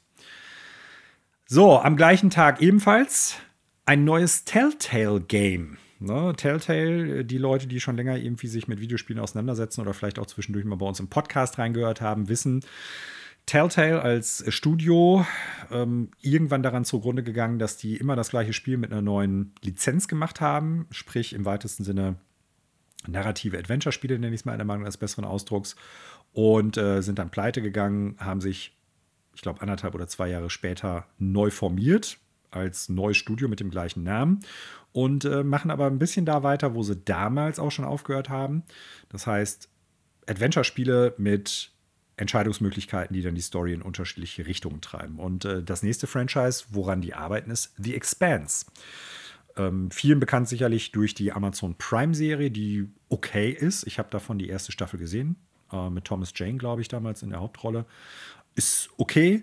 Die Buchreihe habe ich nie gelesen, wird aber von vielen Science-Fiction-Fans ja auch mega hart abgefeiert. Und zumindest das, was aus der Buchreihe irgendwie an dem Universum, in dem das spielt, oder die, ich sag mal, unsere Galaxie, unsere, ja, unser Sternsystem ist es ja eigentlich, ähm, wie das so aufgestellt ist als Science Fiction, finde ich, sind auch ein paar coole Ideen dabei, gerade so was so politische Fraktionen und so betrifft. Und ähm, ich glaube zwar nicht, dass ich jetzt, weil ich kein Telltale Games Fan bin, The Expanse spielen werde, aber das Universum gibt echt einiges her. Mhm. Und da bin ich mal gespannt, äh, wie dann dieses Spiel auch einschlägt. Erscheint für Xbox-Konsolen, PlayStation-Konsolen und PC. Connor, du siehst aus, als ob du was dazu sagen möchtest. Äh, also ich finde es irgendwie, äh, es mag vielleicht ein witziger Zufall sein, aber wir sehen gerade äh, gefühlt die Wiederbelebung von Telltale zu einer Marke, die in der Fernsehproduktion ja auch wiederbelebt worden ist, weil bevor es ja mhm. bei Amazon war, war es ja eine Serie, ich meine vom Sci-Fi Channel, die dort. Oh, das wusste ich nicht. Ja, das kann, kann sein. Ich meine, ja. dass es, also die lief nicht von Staffel 1 an. Äh, bei Prime Video ist äh, auf der ursprünglichen Auswertungsplattform äh, gekickt mhm, mhm, worden und auf Fanprotesten hin hat sich Amazon dessen angenommen. Also ich glaube, ah. der äh, Fanliebling Telltale äh, trifft dort auf den Fanliebling Expense. Ähm, es ist eine Erwähnung wert. Ich muss aber auch sagen, ich bin mit den Telltale-Spielen nicht warm geworden, ähm, auch wenn ich jetzt den Hass eurer Hörerschaft mir aufziehe. Aber ich muss auch wirklich sagen, also so Walking Dead, da habe ich mal die erste Episode von gespielt und habe mir gedacht, puh, Freunde, das ist aber nichts, ne? Ja, mhm. ähm, ich weiß nicht, ob du dir den, den, den Zorn unserer Hörerschaft auf dich ziehst, kann sein. Also ich bin ja generell kein Walking Dead-Fan, auch nicht der Serie. Die Comics habe ich nie gelesen, deswegen kann ich da nichts zu sagen, aber äh, die Serie fand ich wow. Ich gucke gerade mal nach, ich glaube, du hast recht. Also ursprünglich, ja, ursprünglich eine Sci-Fi-Serie, du hast recht. Und dann erst quasi äh, übernommen worden. Ich hatte es damals auf Amazon Prime noch geguckt. Wie gesagt, fand ich solide die erste mhm. Staffel. Ähm, ich fand das Universum und die Ideen, die in, dem, in der Serie vorkommen, besser als die Serie an sich oder ja. was daraus gemacht worden ist. Aber ein cooles Universum auf jeden Fall. Das stimmt. Gut, wir beenden so langsam den Juli. 28.07. Disney Illusion Island für Nintendo Switch. Äh, 31.07. Formel 1 Manager oder Formula One Manager 2023 für PC, Xbox und PlayStation-Konsolen. Und dann kommt was, das habe ich angestrichen, Connor, ebenfalls am gleichen Tag am 31.07. für Nintendo Switch, die Xbox-Konsolen, PC und PlayStation-Konsolen du bist ja jemand, der, glaube ich, so vom Alter jetzt nicht unbedingt das, ähm, so diese Ära der First-Person-Shooter mitgenommen hat. Aber der so im Nachgang, glaube ich, sowas wie zum Beispiel die Turok Remaster-Spiele gespielt hat mhm. und ein paar andere von denen. Ich weiß gar nicht, ob die auch unter diesen neudeutschen Begriff Boomer-Shooter fallen. Ähm, deshalb meine Frage: Rise of the Triad, Ludicrous Edition. Ja oder nein? Nein. Also, ich okay. habe es mir angeguckt. Ähm, und auch wenn ich sagen muss, dass ich in letzter Zeit immer mehr Gefallen an diesen ganzen Boomer-Shooter-Dingern gefunden habe, ähm, glaube ich eher, dass ich zum Beispiel mit Sachen wie Warhammer, 40k Bolt Gun, äh, Serious Sam 4 und und und wahrscheinlich mehr äh, Spaß mit haben werde. Und ansonsten, ey, Turok 1 und 2, immer noch äh, ein gutes Beispiel dafür. Ich meine, es ist auch ein Night Dive-Spiel, was auch ehrlich gesagt noch auf dem Pale of Shame liegt. Also ich glaube, ah, okay. ich habe noch ein paar von diesen sogenannten Boomer-Shootern vor mir und wenn es dann mal eiskalt reinkickt und irgendwann lockt wieder irgendein Cell mit tiefen Preisen, äh, dann wird vielleicht auch mal Rise of the Triad im Warenkorb landen. Ja. Ja, also für mich ist es jetzt uninteressant. Ich fand das Spiel damals cool. Mhm. Ähm, aber aktuell kommt zu viel anderes Zeug raus, ja, als äh, dass ich sagen würde, das Spiel spiele ich, weil ich da jetzt auch nicht so eine harte, äh, wie, wie, sagt man, ich bin da nicht so nostalgisch jetzt irgendwie gefühlstechnisch verbunden mit Rise of the Triad, wie vielleicht bei einigen anderen Spielen, die aus der Ära so kommen.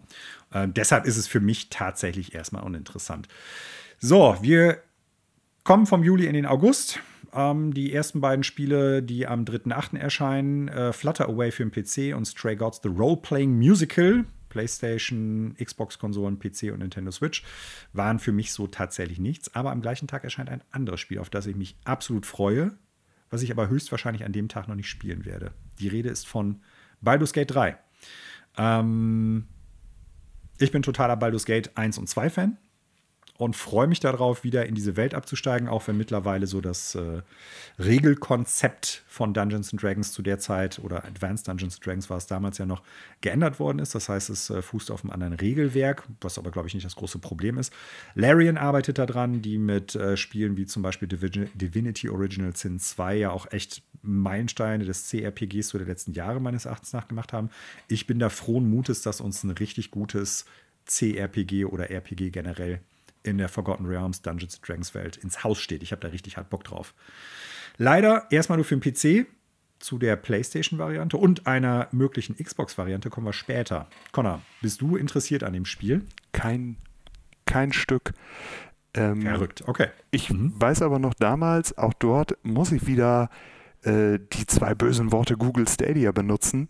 Das ist gefühlt ja schon seit Ewigkeiten in Entwicklung. Also es ja. hat ja äh, schon eine Konsolengeneration überlebt. Sagen wir es mal so. Meine Art von Spiel ist es nicht. Ähm, ich werde da echt passen. Ne? Hm, okay. Gut, weiter geht es mit äh, God, Tower Fantasy und WrestleQuest am 8.8. Danach kommt am 10.8. Atlas Fallen. Auch das Spiel äh, habe ich mir angeguckt. Ich dachte dann zuerst, gibt es nicht einen Film, der Atlas Fallen heißt oder Atlas Has Fallen? Da dachte ich dann zuerst irgendwie dran, aber es hat nichts mit dem Film zu tun. Dann am 15.8. erscheinen Hammerwatch 2 und Moving Out 2. Auch das zwei Spiele, die mich kälter nicht lassen können. Also ich glaube, ich könnte jetzt irgendwie meine Hand in die Tiefkühltruhe halten und das wäre wärmer. Und am 16.8. ein wieder DLC-Paket für WWE 2K23, das Bad News U-Pack. Was immer das auch heißt. Ich bin äh, bei Wrestling überhaupt nicht okay. involviert, deshalb kann ich das nicht zuordnen. So, Connor, und am 17.8., da musst du ganz stark bleiben. Da erscheint nämlich Shadow Gambit The Cursed Crew. Und natürlich Vampire Survivors. Und natürlich Vampire Survivors. äh, Shadow Gambit ist mir eben beim Durchgucken der Liste äh, komplett außen vor gefallen. Shadow ja. Gambit kommt von dem Studio, was auch die Shadow Tactics Spiele gemacht hat, von den deutschen uh, Studio. Wollte ich gerade sagen, das ist ein deutsches Studio. Ist ein deutsches Haben Studio. Auch Desperados gemacht? Ich meine auch. Und die ersten Vorschauen, die man so sehen konnte, und es gab auch eine Demo, die waren alle sehr positiv. Genau, mhm. Mimimi Games ist das aus München. Ja, genau, das sind die Desperados-Leute. Ich glaube, Lamy kennt ja sogar einen von dem Studio irgendwie. Ich weiß gar nicht, irgendwie über den Clan oder sowas. Mhm. Über seinen Destiny-Clan meine ich, dass er da irgendwo verbandelt ist, dass er das mal sagte. Äh, stimmt, gut, dass du nochmal darauf hinweist. Also nicht, weil wir jetzt irgendwie äh, denken, das kommt jetzt aus Deutschland, automatisch ist es gut oder irgendwie sowas. Das überhaupt nicht. Aber ich glaube, weil es allein schon ein kleiner Publisher ist, der in Deutschland sitzt und äh, durchaus international ja ich sag mal, zumindest gute Wertungen bzw. gute Spiele halt produziert, dann sollte man das auch nochmal so honorieren. Gut, dass du darauf hinweist, weil die äh, Shadow Tactics Serie und auch Desperados 3 ja durchaus gut bewertete Spiele waren. Ja, ja. also auch da wird kein schlechtes äh, Spiel, denke ich, bei rumkommen. Demo auch immer noch verfügbar, sehe ich gerade. Demo sagt, spielt mich. Ja, aber nur bis zum 3. Juli. Also je nachdem, wann ihr die Folge hört, ähm, werdet ihr die nicht mehr spielen können. Sorry. Okay. Mhm. Das stimmt dann, ja. Wenn ihr die jetzt erst 2025 spielt, dann ist sehr wahrscheinlich schon Shadow Gambit 5 angekündigt oder so. So, am 18. geht es weiter mit Madden NFL 24 und The Texas Chainsaw Massacre. Massacre, ich äh, verhau mich immer. Äh, ein Spiel, Connor, ich weiß es wohl. Connor versucht schon wieder auf irgendwelche Sachen hinzuweisen. Äh, es gibt ja, ich sag mal so, Connor, ich versuche das immer so zu machen, dass man so die vielleicht weniger interessanten Spiele zuerst nennt, okay. um dann zum dicken Ding zu kommen. Und darauf wollte Connor jetzt hinweisen. Die Zuhörenden konnten es natürlich jetzt nicht irgendwie wahrnehmen. Äh, Connor zeigte hier wild gestikulierend nach oben und er wollte darauf hinweisen, dass am gleichen Tag, am 18.08., Bomb Rush Cyberfunk erscheint, der spirituelle Nachfolger zu Jet Set Radio. Ja. Äh, für PC und Nintendo Switch. Äh, hast du das jetzt so, sag ich mal, wegen der Tatsache, dass es dieser spirituelle Nachfolger zu äh, Jet Set Radio sein sollte, extra noch hervorgehoben oder weil du wirklich Interesse an dem Spiel hast? Weil ich da wirklich Interesse dran habe an dem Spiel. Ah. Ja. Okay. Ich, äh, das werde ich spielen. Auch dort hängt es natürlich wieder von Zeit und auch ein bisschen vom Preis ab. Ähm, aber da muss ich wirklich sagen, da bin ich im August durchaus dran interessiert, das zu spielen, weil gerade Jet Set Radio lässt ja trotz des äh, Sega Leaks aus dem letzten Jahr immer noch so ein bisschen auf sich warten. Mm. Und äh, ich habe vor noch nicht mal allzu langer Zeit das Original Jet Set Radio mal gespielt oder nochmal Das wäre jetzt meine Frage gewesen. Okay. Mhm. Und äh, glaube, dass so eine moderne Neuinterpretation dem Ganzen echt gut was, äh, dem Ganzen echt gut tut. Ne? Ah, okay. Interessant, interessant. Ähm, ja, weil das wäre meine Frage gewesen, ob du das Original jemals gespielt hast, beziehungsweise vielleicht sogar damals zu Dreamcast-Zeiten das gezockt hast oder sowas. Aber dann hast du es später nochmal nachgeholt. Ja, du, ich glaube, du fandst ja auch, äh, wie hieß es nochmal, ähm, Rollerdrome? Du ja auch ganz gut. Genau, Ja, Rollerdrome. auch wenn es jetzt nicht exakt das gleiche Nein. ist, aber ich sag mal, schon in eine ähnliche Kerbe reinschlägt. Also von daher, ja, warum nicht? äh, Jet Set Radio, also gerade so diese, die Spiele, die neben ihrem Movement noch einen zweiten Twist mit reinbringen, sei es jetzt zum Beispiel äh, aus Sunset Overdrive, wo du halt dieses Skate-Grinding, aber gleichzeitig auch Schießen mit hattest. Ähm, das finde ich echt immer, äh, das ist mal eine nette Abwechslung zu dem, weil ich glaube, das ist so ein Genre oder eine Art von Spiel, die relativ wenig bespielt worden ist. Ja. Das stimmt, vor allen Dingen in den letzten Jahren irgendwie so. Ja. Und Jet Set Radio ist ja durchaus eine Kultmarke mittlerweile, das muss man ganz klar sagen. So, 22.08. erscheint endlich, wenn es nicht nochmal verschoben wird, für PlayStation 5, Xbox Series X und PC Immortals of Avium. Äh, haben wir schon öfter drüber gesprochen. Ehemalige Call of Duty-Leute, die ein neues Studio gegründet haben und einen First-Person-Shooter in einem anderen Setting machen, was durchaus erstmal cool und frisch wirkt.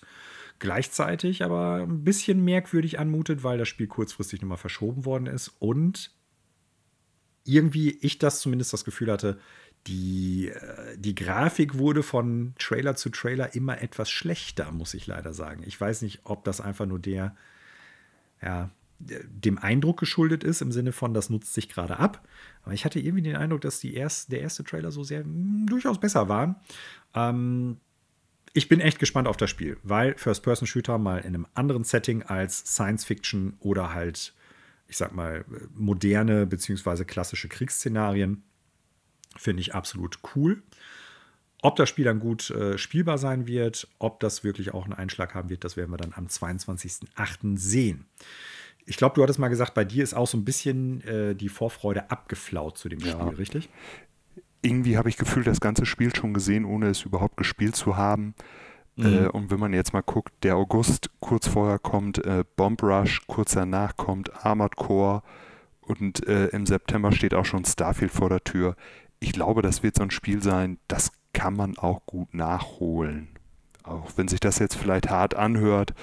Äh, aber ich glaube, das Spiel wird jetzt nicht schlechter dadurch. Also ich glaube, es wird nicht die Wellen schlagen, wie EA sich es sich vielleicht erhofft hat.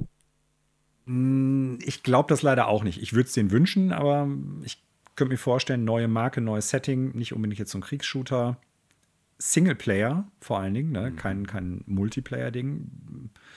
Muss man abwarten. Also ich bin erstmal positiv gestimmt, hoffe das Beste für das Spiel und hoffe, dass es halt also kritisch gut läuft, also was heißt nicht gut läuft, aber dass es äh, gute Bewertungen bekommt, dass es ein gutes Spiel ist und dass es auch ein Erfolg ist, weil neue Marken, neue Studios, super, warum nicht? Ja.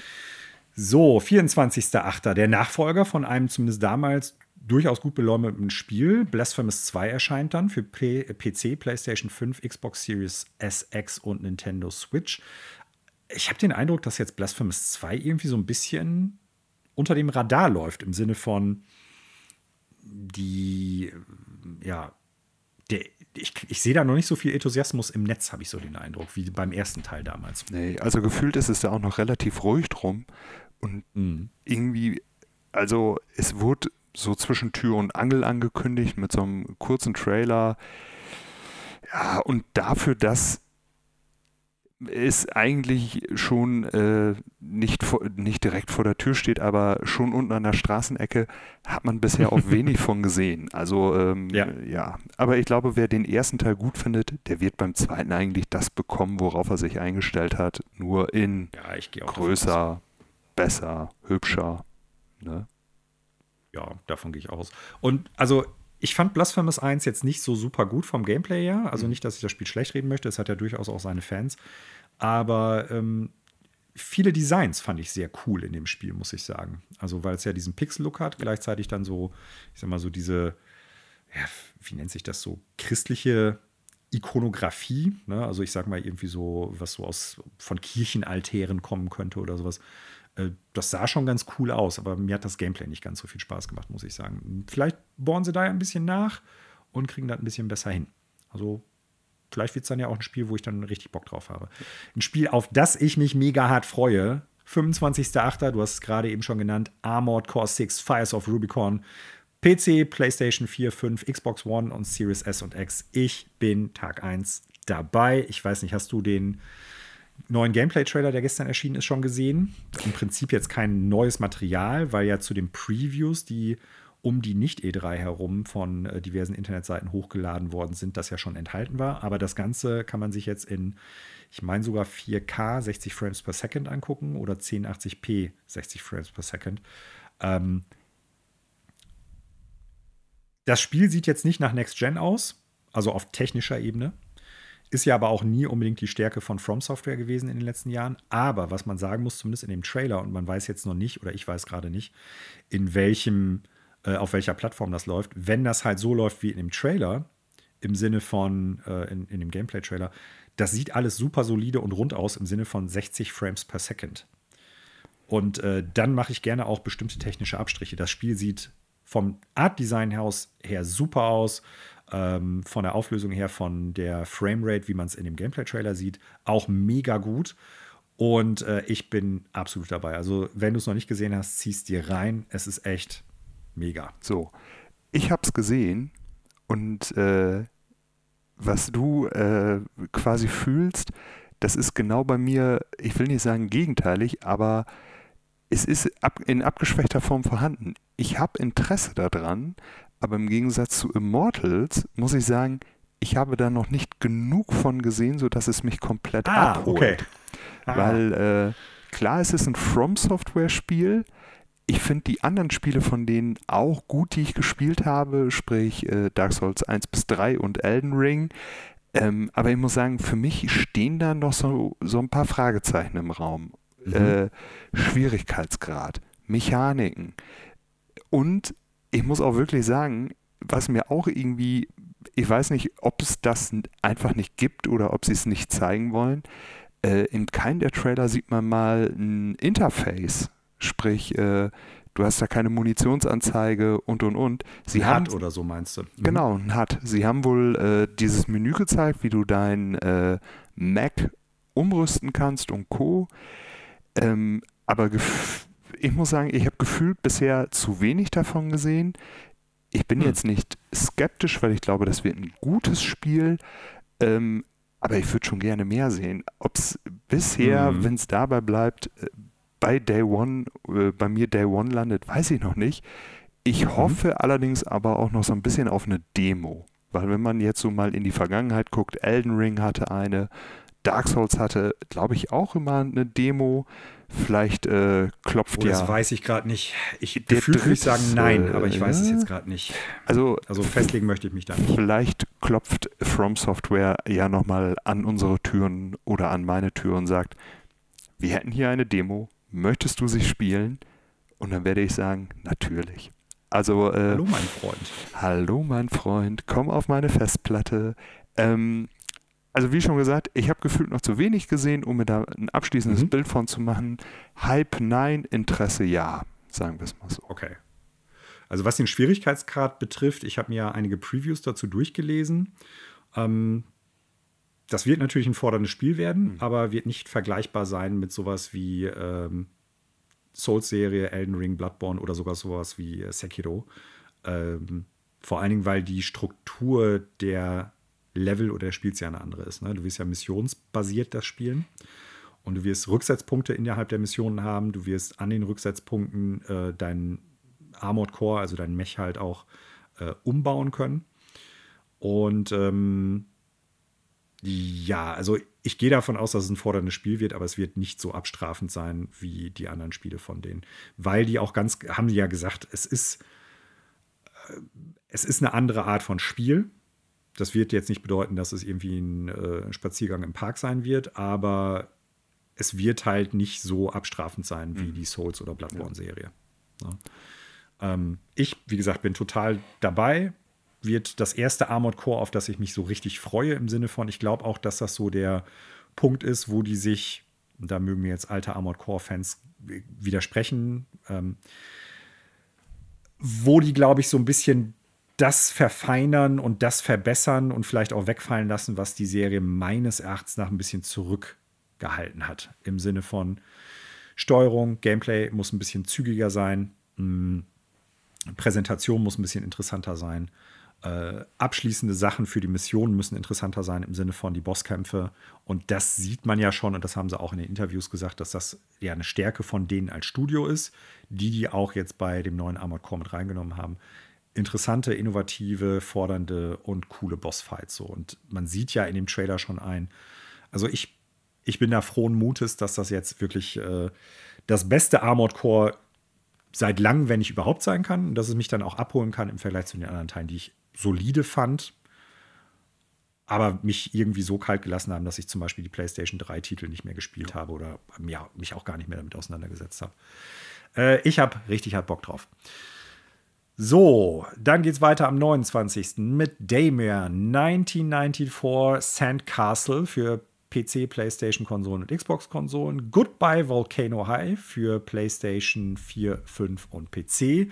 Das ist ja ein Spiel, was schon seitdem die PlayStation 5 angekündigt ist, auch angekündigt worden war. Also seit über drei Jahren wartet man drauf.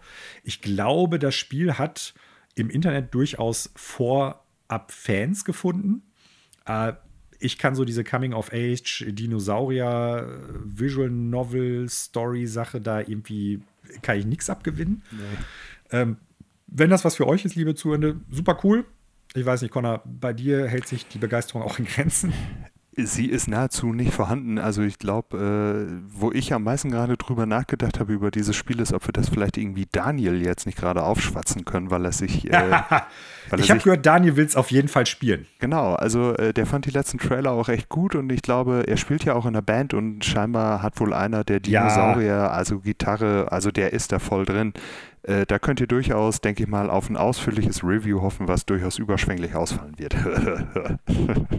Daniel hat schon Daniel hat schon drei Versionen bestellt. Die PC-Version, die PlayStation 4-Version und die 5-Version und dann alles auch als Collectors Edition. Genau. Wobei ich gar nicht weiß, ob das überhaupt irgendwie auf Scheibe beziehungsweise oh, ich glaube fast nicht, aber das rauskommt. Aber das schreit. Aber er hat sie trotzdem bestellt. Schreit förmlich nach äh, Limited Run Games und Co, dass es da irgendwo mal was kommen wird. Ja, die werden eine, äh, eine Version in Packung rausbringen und auch nur ein, also quasi ein Exemplar in der Auflage haben und das geht dann nach Köln zu äh, Daniel. Ihr habt es hier gehört und Daniel kann das auch nicht mehr leugnen. So, 29.08. Samba der Amigo Party Central. Ich sage Nein für den Nintendo Switch. Äh, Connor sagt auch Nein. Durchaus ja einer der Dreamcast-Titel, ähnlich wie auch schon Jet Set Radio, durchaus eine, äh, eine Kult-Fanbasis, beziehungsweise ein Kult-Game mit Fanbasis.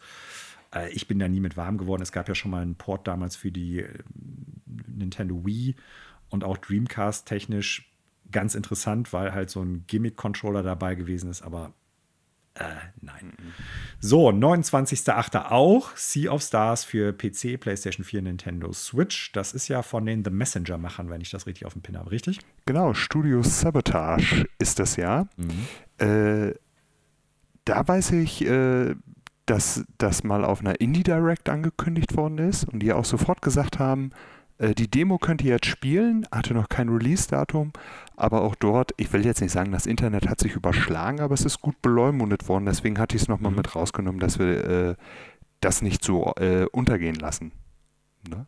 Nichtsdestotrotz, wenn ich das richtig auf dem Schirm habe, ist das Studio so ein bisschen in die Kritik geraten dafür, dass die ja in The Messenger, glaube ich, ähm, ein oder zwei, ja, ich weiß gar nicht, wie man das nennen soll, ob es jetzt wirklich Zitate war von durchaus kontroversen, äh, ja, rechtsoffenen oder ähm, rechtsalternativen Leuten drin hat. Irgendwie was war da. Ich müsste es jetzt im Einzelnen nochmal nachgucken. Aber ich kann mich noch daran erinnern, dass es da durchaus äh, Kritik deshalb an dem Studio gab. Ähm, das war nicht sehr offensichtlich, soweit ich das nachvollziehen konnte. Mir sagte das dann im Prinzip auch nichts. Aber wenn man dann recherchiert hat, wo dann diese bestimmten Ausdrücke oder äh, Phrasen herkamen, dann war das schon klar. Ich komme jetzt aber auch nicht mehr drauf, von wem und wie äh, da was zitiert worden ist. Aber es war schon im Prinzip eine üble Person im weitesten Sinne. Okay. Und äh, wollte ich kurz darauf hinweisen, soll nicht heißen, dass das Studio in irgendeiner Art und Weise schlecht ist, soll auch nicht heißen, dass es ein schlechtes Spiel ist, aber äh, es gab diese Kontroverse um äh, das Studio. So. Dann ein Spiel, äh, was ich erstmal noch zumindest grob im Blick habe, auch von einem Publisher, muss man in dem Zusammenhang sagen, der in der Kontroverse steht. Uh, Under the Waves erscheint am 29.08. für die PlayStation-Konsolen, Xbox-Konsolen und PC. Ähm, Publisher ist in dem Kontext aber nicht äh, entwickelnde äh, Entität. Äh, Quantic Dream, die ja, ja durchaus für, ich sag mal, frauenfeindliche, beziehungsweise, ähm, ja, wie sagt man, für toxische Arbeitskultur in ihrem Studio standen. Das äh, Spiel selber kommt aber nicht von denen, die veröffentlichen es nur. Deshalb ist es für mich jetzt noch kein, kein Ding, wo ich sage, das werde ich auf gar keinen Fall spielen. Ich werde da die Bewertung abwarten, auch wenn es nicht direkt ein Endless Ocean Spin-off beziehungsweise spiritueller Nachfolger ist, so dieses Erkunden von äh, Unterwasserwelt oder sowas, finde ich ganz interessant. Wobei ich glaube, das scheint dann eher so eine Art Horror-Einschlag zu kriegen. Ich lass das mal auf mich zukommen und guck mal, vielleicht wird das was. Für dich ist es, glaube ich, auch nichts, Connor, ne? Ja, also Interesse ist vorhanden, aber ähm, es wird untergehen, äh, im wahrsten Sinne des Wortes, wie mir gerade auffällt. Weil äh, eine Woche später oder ein paar Tage später kommt schon. Ich habe es erst nicht gerafft, sehr gut. Ja, okay. und, und ich habe es gerade erst gerafft, als ich es ausgesprochen hatte. Es äh, wird bei mir wahrscheinlich Super. aber auch untergehen, weil eine Woche später, da kommen wir gleich zu, steht äh, eins meiner Must-Plays des Jahres vor der Tür. Davon gehe ich aus. Vorher sind wir aber noch bei den letzten ähm, beiden Spielen im August.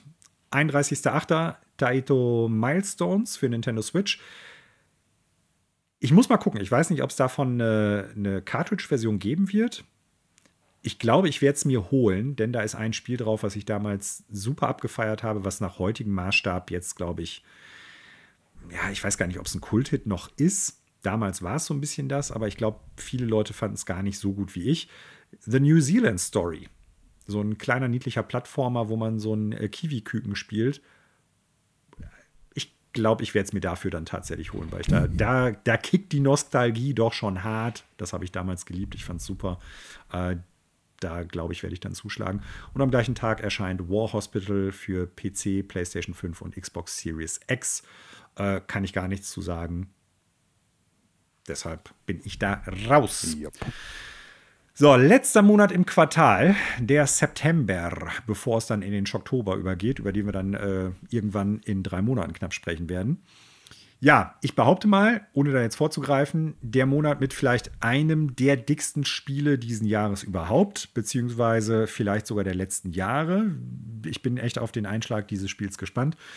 Dauert aber noch. Äh, vorher kommen nämlich noch zwei andere Spiele. Am 5.9. erscheint jeweils Chance of Senar.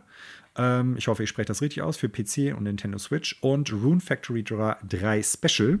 Äh, ich glaube, ein Remake bzw. Remaster von Rune Factory 3 für, Playstation, äh, für PC und Nintendo Switch ebenfalls. Chance of Senna, tatsächlich ein Spiel, was ich mal so ein bisschen beobachten werde, weil es irgendwie von der Prämisse her abgefahren aussieht.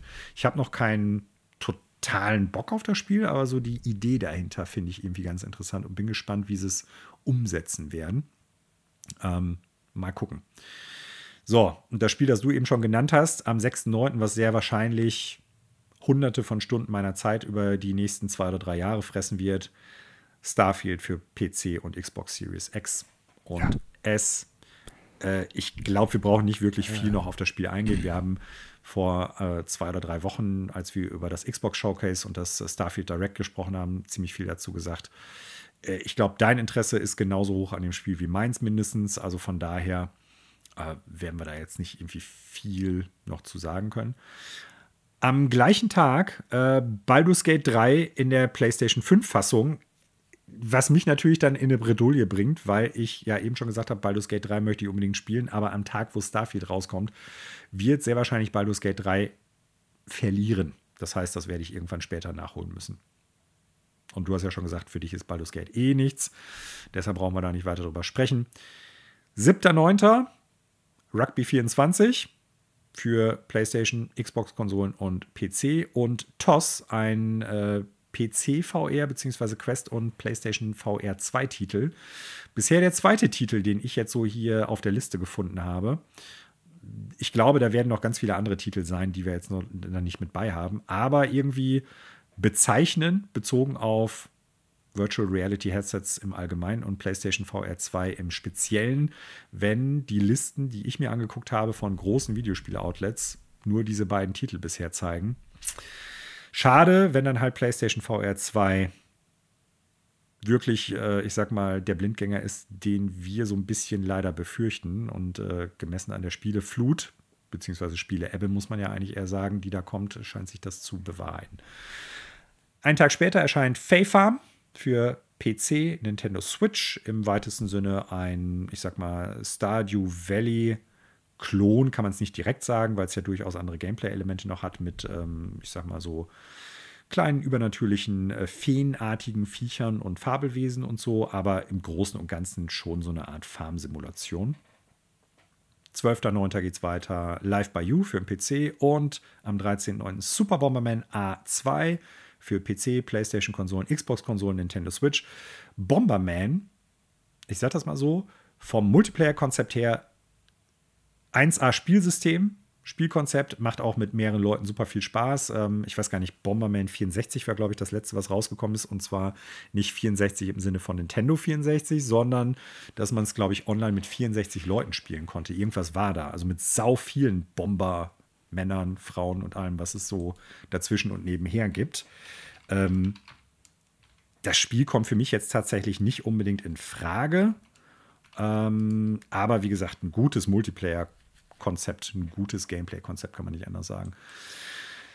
So, dann haben wir, da das Spiel auch nicht nach Connors Geschmack ist, uh, The Crew Motorfest.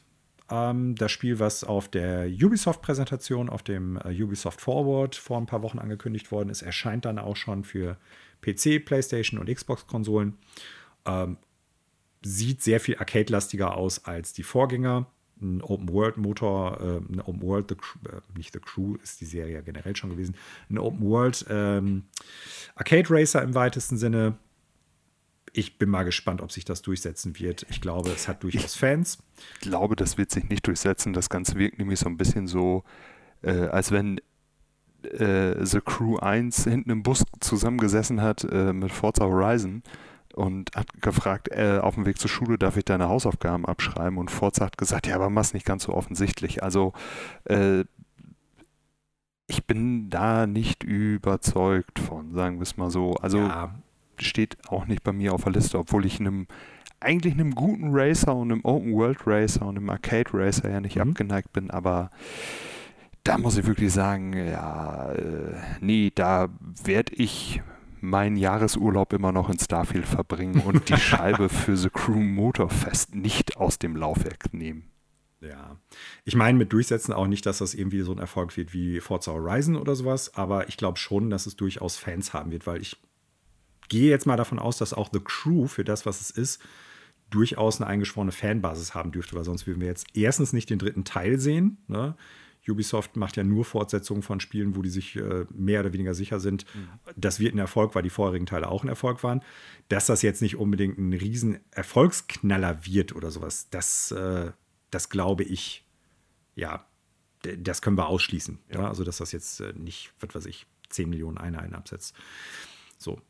15.09. ein Spiel, das ich auf dem Pin habe. Du sagtest eben schon, für dich wird so gar nichts sein. Barton Kaitos 1 und 2 HD Remaster. Äh, 1 finde ich super, ist ein absolut irres äh, ja, JRPG, kann man gar nicht reinrassig sagen ein kartenbasiertes Kampfsystem, RPG nenne ich es mal in der Meinung eines besseren Ausdrucks, mit einer sehr coolen Story, sehr coolen Welt, wie ich finde. Und der zweite Teil, der ja im Prinzip das Prequel darstellt, der ist ja nie nach Europa gekommen, den habe ich deshalb auch nie gespielt.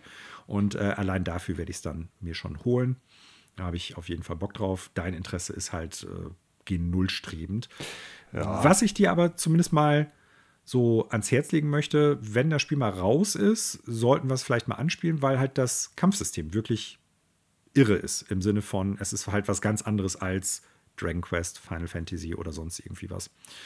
Ähm, deshalb würde ich mir das an deiner Stelle schon mal angucken, weil es im weitesten Sinne ein Deckbilder ist. Ne? Also, das ist äh, schon noch was anderes. Ich habe das Spiel auch 18. total verwechselt, stelle ich gerade fest. Okay. Äh, und zwar hatte ich das irgendwie fest verankert bei mir im Kopf mit, und jetzt fällt mir das Spiel nicht ein. Es gab doch das okay. auch ein Nintendo Switch Port, ein Remake, Remaster, wie man es dann auch immer bezeichnen will, äh, von einem DS oder 3DS Spiel, wo man unten seine Karte gezeichnet hat und oben Atrian Odyssey.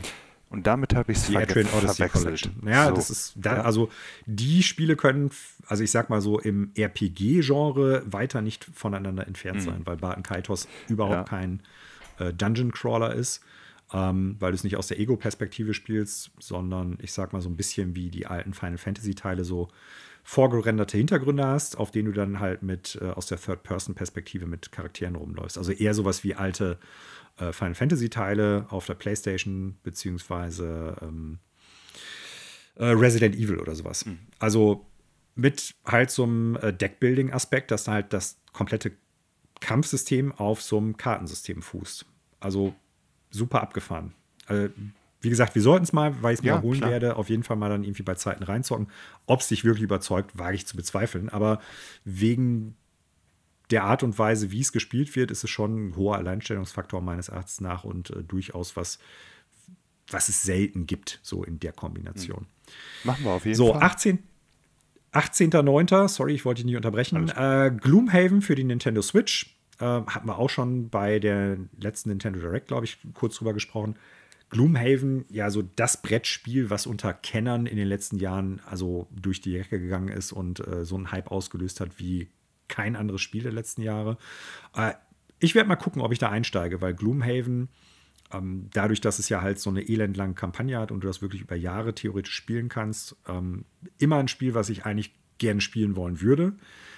Mich hält diese Legacy-Kampagne oder Legacy-Einschlag äh, ja ein bisschen davon ab. Das heißt, dass du das das Brettspiel selber so veränderst, dass du dann halt Sachen aufmachst, beklebst und so mhm. und du das grundsätzlich fast dann nur noch einmal spielen kannst. Das finde ich halt immer schade, weil ich das auch nicht sehr ökologisch finde in dem Kontext. Ähm, nichtsdestotrotz, vielleicht ist da dann ja die Digitalvariante irgendwie, ich sag mal, interessanter für mich, zumal man dann natürlich auch keine Gruppe von Spielern dann irgendwie haben muss, die man dann regelmäßig irgendwie an den Tisch fesselt, damit man sie spielen kann. Das ist bei uns im Alter und im, äh, in, ich sag mal, im Umfeld ja doch sehr schwer in den letzten Jahren geworden. So, 19.09. Lies of P für PC, PlayStation-Konsolen und Xbox-Konsolen. Äh, du musst mir mal eben auf die Sprünge helfen. Gibt es die Demo von dem Spiel jetzt schon oder kommt die erst noch? Die gibt es schon. Die ist ja beim Summer Game Fest angekündigt worden und okay. war dann ja auch mhm. sofort verfügbar. Und die ist auch, meine ich, immer noch verfügbar. Ich habe die ja okay. gespielt, hatte den Titel auch markiert. Stimmt, irgendwas war da, richtig. Genau, hast, ich hatte die gespielt, hatte mhm. den Titel markiert, äh, aus dem einfachen Grund, das werde ich nicht spielen. Also ich habe die Demo gespielt, habe die nicht beendet. Ich äh, mhm. hatte da so viele Probleme, nicht es zu spielen, sondern das Spiel für sich zu spielen, weil das System selber wirkt genauso wie das Design der Welt super geklaut von mhm. Bloodborne, aber nicht in der Klasse, wie es ein Bloodborne ist. Mhm. Hinzu kommt auch, dass der Charakter, man spielt ja Pinocchio, äh, ein doch durchaus drahtiger Charakter, äh, da als durchaus drahtigen Charakter dargestellt wird, das aber nie mit dem übereinstimmt, wie er sich bewegt. Also der sieht schlank, agil, drahtig aus. Da sollte man erwarten, der steuert sich schnell, flüssig, zügig. Aber ich hatte manchmal das Gefühl, ich steuere da wirklich so einen Zementklotz mit einem Schwert in der mhm. Hand. Also da muss ich wirklich sagen, da hat mir die Demo äh, äh, hat mir Geld gespart und äh, das Demo. werde ich nicht spielen. Ne? Okay. Ja, ich habe es damals beim Reveal-Trailer schon gesagt. Ne? Also die Bloodborne-Vergleiche sind ja wegen der, ich sag mal, Optik schon da, so ein bisschen so dieses gotisch anmutende oder gothic anmutende. Äh, da ist die Assoziation natürlich schnell. Beim letzten Trailer hatte ich ja schon gesagt, hatte ich eher so Anflüge von düsterem Bioshock Infinite. Mhm. So, so eine Mischung aus den beiden irgendwie, aber das ich damals ja auch schon sagte, wenig bis keine Studios schaffen es halt irgendwie so die Spielbarkeit und oder interessante Welt- und Hintergrundgeschichten wie From Software in dieser Art Spiele unterzubringen. Ne? Vielleicht schaffen es ähm, Team Ninja mit sowas wie Neo oder zuletzt auch ähm, Wulong. Aber selbst die, sag ich mal, kommen, was Worldbuilding betrifft, bei From Software in keiner Weise mit. Das muss man sagen. Gameplay-technisch ist das eine andere Frage. Das ist alles immer solide bis gut, was die machen. Aber das, was ich von Lies of P bisher gesehen habe, weiß ich nicht. Im Netz habe ich gelesen, oh, ich habe die Demo ja nicht gespielt, dass es aussieht wie teilweise Bloodborne, aber sich natürlich was heißt natürlich, dass es sich nicht so spielt wie Bloodborne. Bloodborne hat ja viel mit Parieren und Ausweichen zu tun. Äh, sehr schnell aufgestelltes Gameplay, sehr viel schneller als viele Dark Souls-Teile. Dass es sich eigentlich eher anfühlt, so vom, vom ähm, Blocken und Kontern her, wie ein Dark Souls-Klon. So, was jetzt per se nicht schlecht ist, aber ich glaube, Leute, die dann erwarten, nachdem wie das Spiel aussieht, das wird ein Bloodborne-Klon, werden enttäuscht sein. Und Leute, die dann halt irgendwie ein Dark Souls-Spiel erwarten, aber ein anderes Setting haben, werden dann auch irgendwie unter Umständen so nicht unbedingt viel zu tun haben oder werden es nicht so gut finden. Ähm, ja, du hast ja gerade schon gesagt, das Gameplay wirkt etwas hölzern, so von Charaktersteuerung her, macht ja auch Sinn, weil Pinocchio ist ja eine Puppe. So, wir gehen weiter rüber. Am gleichen Tag erscheint ja noch ein anderes, ich glaube, sehr heiß erwartetes Spiel, auch wenn es für uns jetzt noch nicht unbedingt ein großer Titel ist, aber es wird insgesamt ein großer Titel für Videospieler und gerade die Fighting Game Community sein. Mortal Kombat 1 erscheint ebenfalls am 19.09. für PC, PlayStation 5, Xbox Series X und Nintendo Switch. Und ich glaube, die Nintendo Switch Ports der letzten äh, Mortal Kombat Teile waren alle richtig gut, wenn ich das so verstanden habe. Ich bin mal gespannt, Vielleicht werde ich es mir irgendwie kurzfristig holen. Gleiches habe ich aber auch bei Street Fighter 6 schon gesagt und da bin ich jetzt erstmal noch nicht drin eingestiegen, weil zu viele andere Spiele kommen und im September sieht es ja ähnlich aus. Alle genannten Spiele interessieren mich aktuell noch mehr als Mortal Kombat 1, deshalb äh, wahrscheinlich nicht. Ich glaube, bei dir sieht es ähnlich aus, Connor. Ja, also da reicht mir auch wirklich, wie schon gesagt, äh, der Zusammenschnitt der Brutalities, ja, Fatalities, Fat Brutalities, Fatalities ja. Zusammenschnitt. Ja und dann hat sich das Spiel für mich auch erledigt. Und äh, den Zusammenschnitt kriegt man äh, umsonst bei YouTube. Äh, und ansonsten gibt mir das nichts. Ich finde die Story Banane, ich finde das Gameplay ist auch nicht meins. Also so diese ganzen Fighting-Spiele. Von daher, mhm. ich äh, gucke mir wohl gerne an, was die sich da an kranken Kram haben einfallen lassen, wie man seine Widersacher um die Ecke bringt, aber dann flacht es auch sehr stark ab. Ja. Jo, ein Tag später, 20.09., Man of War 2 für den PC, Party Animals für PC, Xbox, Konsolen und Witchfire für den PC. Ein Spiel, was ich schon so ein bisschen länger im Auge behalte, weil da auch die ersten Trailer echt gut aussahen. Irrerweise, vielleicht weil man schon einige Trailer nach und nach gesehen hat, das Spiel ist ja auch schon länger angekündigt, ähnlich wie beim Mort Immortals ähm, of Avium. Der letzte Trailer sah technisch nicht mehr so gut aus mhm. wie die ersten paar Sachen, was irgendwie irre ist. Ich glaube ja, dadurch, dass die ja damals, und ich meine, war das, wann haben die den ersten Trailer? Wir hatten es ja in unserer Nicht-E3-Folge ja einmal angesprochen. Das ist ja schon vor Jahren angekündigt worden und ich glaube, da haben die mit gerechnet, dass wenn die so weit sind, die Technik so weit fortgeschritten ist und sind dann von der Realität eingeholt worden. Ähm, okay, kann sein, ja. Ich glaube mhm. wirklich, dass sie da äh, der Wahrheit ins Gesicht sehen mussten, und sagen mussten, ja, so weit ist es noch nicht, weil der erste Trailer, der sah unfassbar aus. Da hat man gedacht, ja. oh boy, worauf soll das laufen? Dem NASA-Computer? Und mhm. äh, jetzt sieht das wirklich so aus, wo ich mir denke, ja, das kriegt PlayStation und Xbox auch rausgerendert. Also von ja. daher, ja. da bin ich allerdings auch äh, eher auf die Konsolenumsetzung gespannt. Ne? Ich finde das Setting cool. Es sieht aus wie, wie ein Doom äh, mit Hexen, hätte ich fast gesagt. Ja. Und, äh, also wie ein Hexen. Genau. Also von daher äh, Interesse ja, aber da warte ich wirklich den Konsolenport ab. Ne? Ist ja schon angekündigt, ich habe das gerade gar nicht mehr auf dem Pin. Kann ich sein, meine, dass wir ja, da, gesprochen haben. Ich entweder im letzten Trailer oder im einen der Trailer davor waren auch mhm. die Xbox und PlayStation Logos zu sehen. Okay, ja, dann könnte ich darauf auch warten, weil das, was man da gesehen hat, würde ich jetzt mal so sagen, als Laie, kann ich mir vorstellen, läuft auch auf den Konsolen. So, 21.09. Äh, kommt einmal Hellsweeper VR, ein weiteres VR-Spiel für PC-VR-Varianten, aber auch PlayStation VR 2 und äh, Payday 3 für PlayStation 5, Xbox Series Konsolen und PC raus. Ähm, noch ein weiteres Spiel, auf das wir gleich zu sprechen kommen, weil ich glaube, das ist für dich auch noch mal ein bisschen interessanter. Payday 3 hat man neulich schon drüber gesprochen, als es angekündigt worden ist. Äh, technisch sieht das sehr Last Gen aus und äh, mit Last Gen meine ich Anfang der letzten mhm. Konsolengeneration. Ich meine, das muss ja jetzt nicht irgendwie State of the Art aussehen. Ich glaube, da wird ganz viel über das Gameplay sich entscheiden, ob die Leute es gut finden. Für mich ist die Payday-Serie ja echt uninteressant. Äh, ich weiß nicht, ob du jemals Payday gespielt hast, ob du da drin bist kein Stück. Gefühlt besitze ich mindestens ein Payday-Spiel auf jeder Konsole, abgesehen von der Switch. ja, weil den, okay. den zweiten Teil kriegst du irgendwie äh, überall geschenkt an jeder Ecke. Und klar, ja. Spiele sind gut, Gratis-Spiele sind aber ebenso besser und deswegen äh, sammelt man immer ein. Ich habe da ja. allerdings nie eine Sekunde drin verbracht, aber das liegt auch weniger an den Mechaniken selber, sondern an dieser Hürde, dass man dann wieder drei Freunde haben muss, die das auch spielen, mhm. damit es halt richtig viel Spaß macht.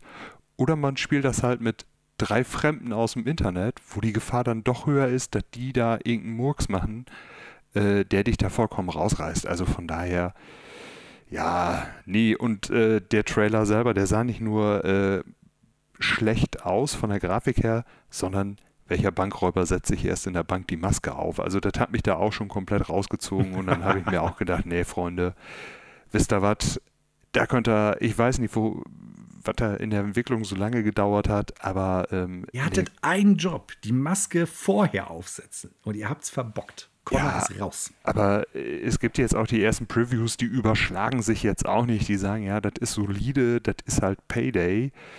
Ähm, natürlich, das Studio dahinter hatte auch seine Probleme, aber ich glaube, ähm, dass man jetzt auch ja, in Anbetracht der Zeit zwischen den Teilen äh, auch die Möglichkeit gehabt hätte, den Ganzen noch einen neuen Twist mit beizuwohnen und irgendwo reinzugehen, etwas zu klauen und wieder mhm. rauszugehen.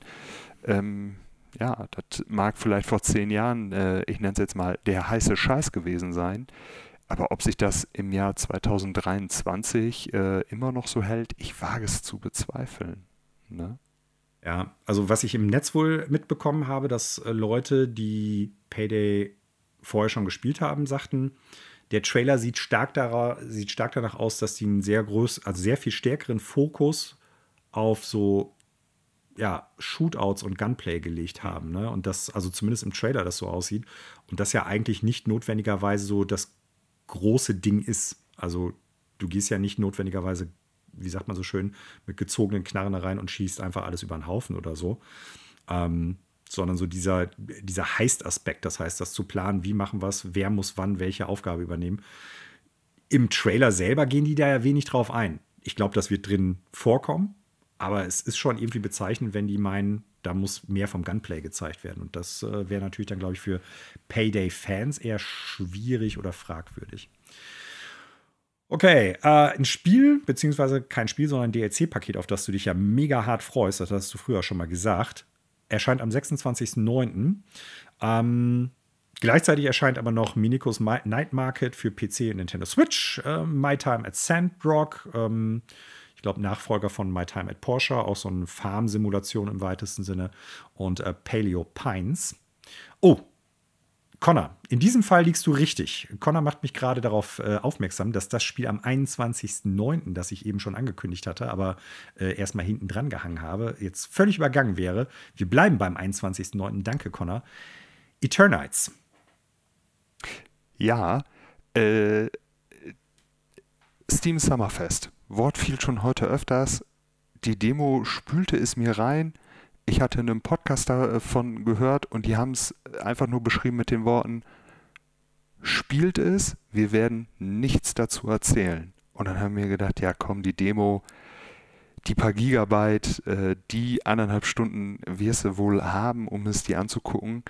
Und ich glaube, Eternites könnte das erste Spiel nach Starfield sein, was mich aus dem Weltall wieder zurückholt. Okay. Ich weiß nicht, hattest du da schon mal was von gesehen oder dir was dazu angeguckt? Nee. Weil ähm, ist klar, es ist jetzt kein Videopodcast, aber ich beschreibe es einfach mal so. Es ist eine Mischung aus Persona, Dating Sim und Bayonetta kämpfen. Ah, doch, dann habe ich dazu schon mal was gesehen. Weil äh, diese Dating-Sim-Sache in Bezug auf ähm, Persona-like, sag ich mal, irgendwas klingelt da. Ich gucke es mir gerade noch mal eben an. Hm. Hm. Das Ja, Spiel doch. sieht, also die Demo habe ich gespielt. Das ist absolut irre. Also äh, total, äh, also irre im Sinne von total Banane. Also wirklich komplett bekloppt, die komplette Prämisse, äh, die Schreibe, die Charaktere. 21. September wird äh, Studio Sai meine, es ist momentan sogar reduziert, 26,99 bekommen. Äh, Hm. Da bin ich echt gespannt drauf, was das wird, weil die Kämpfe sind gut. Es gibt auch wohl Bosskämpfe. Äh, ich finde die Prämisse witzig. Ich finde diese Zusammenkunft aus den einzelnen Aspekten äh, auch super cool. Und es ist auch ein sehr kleines Entwicklerstudio. Angeblich eine Person, das möchte ich mal in Frage stellen. Ähm, aber da bin ich doch durchaus mehr wie interessiert äh, und auch dort Demo immer noch verfügbar. Ne? Hm. Deswegen, Okay. äh, da wird es mich dann aus dem äh, Weltraum wieder auf den Boden der Realität holen. Und Realität, in ja, Anführungsstrichen. ja, So. ich, äh,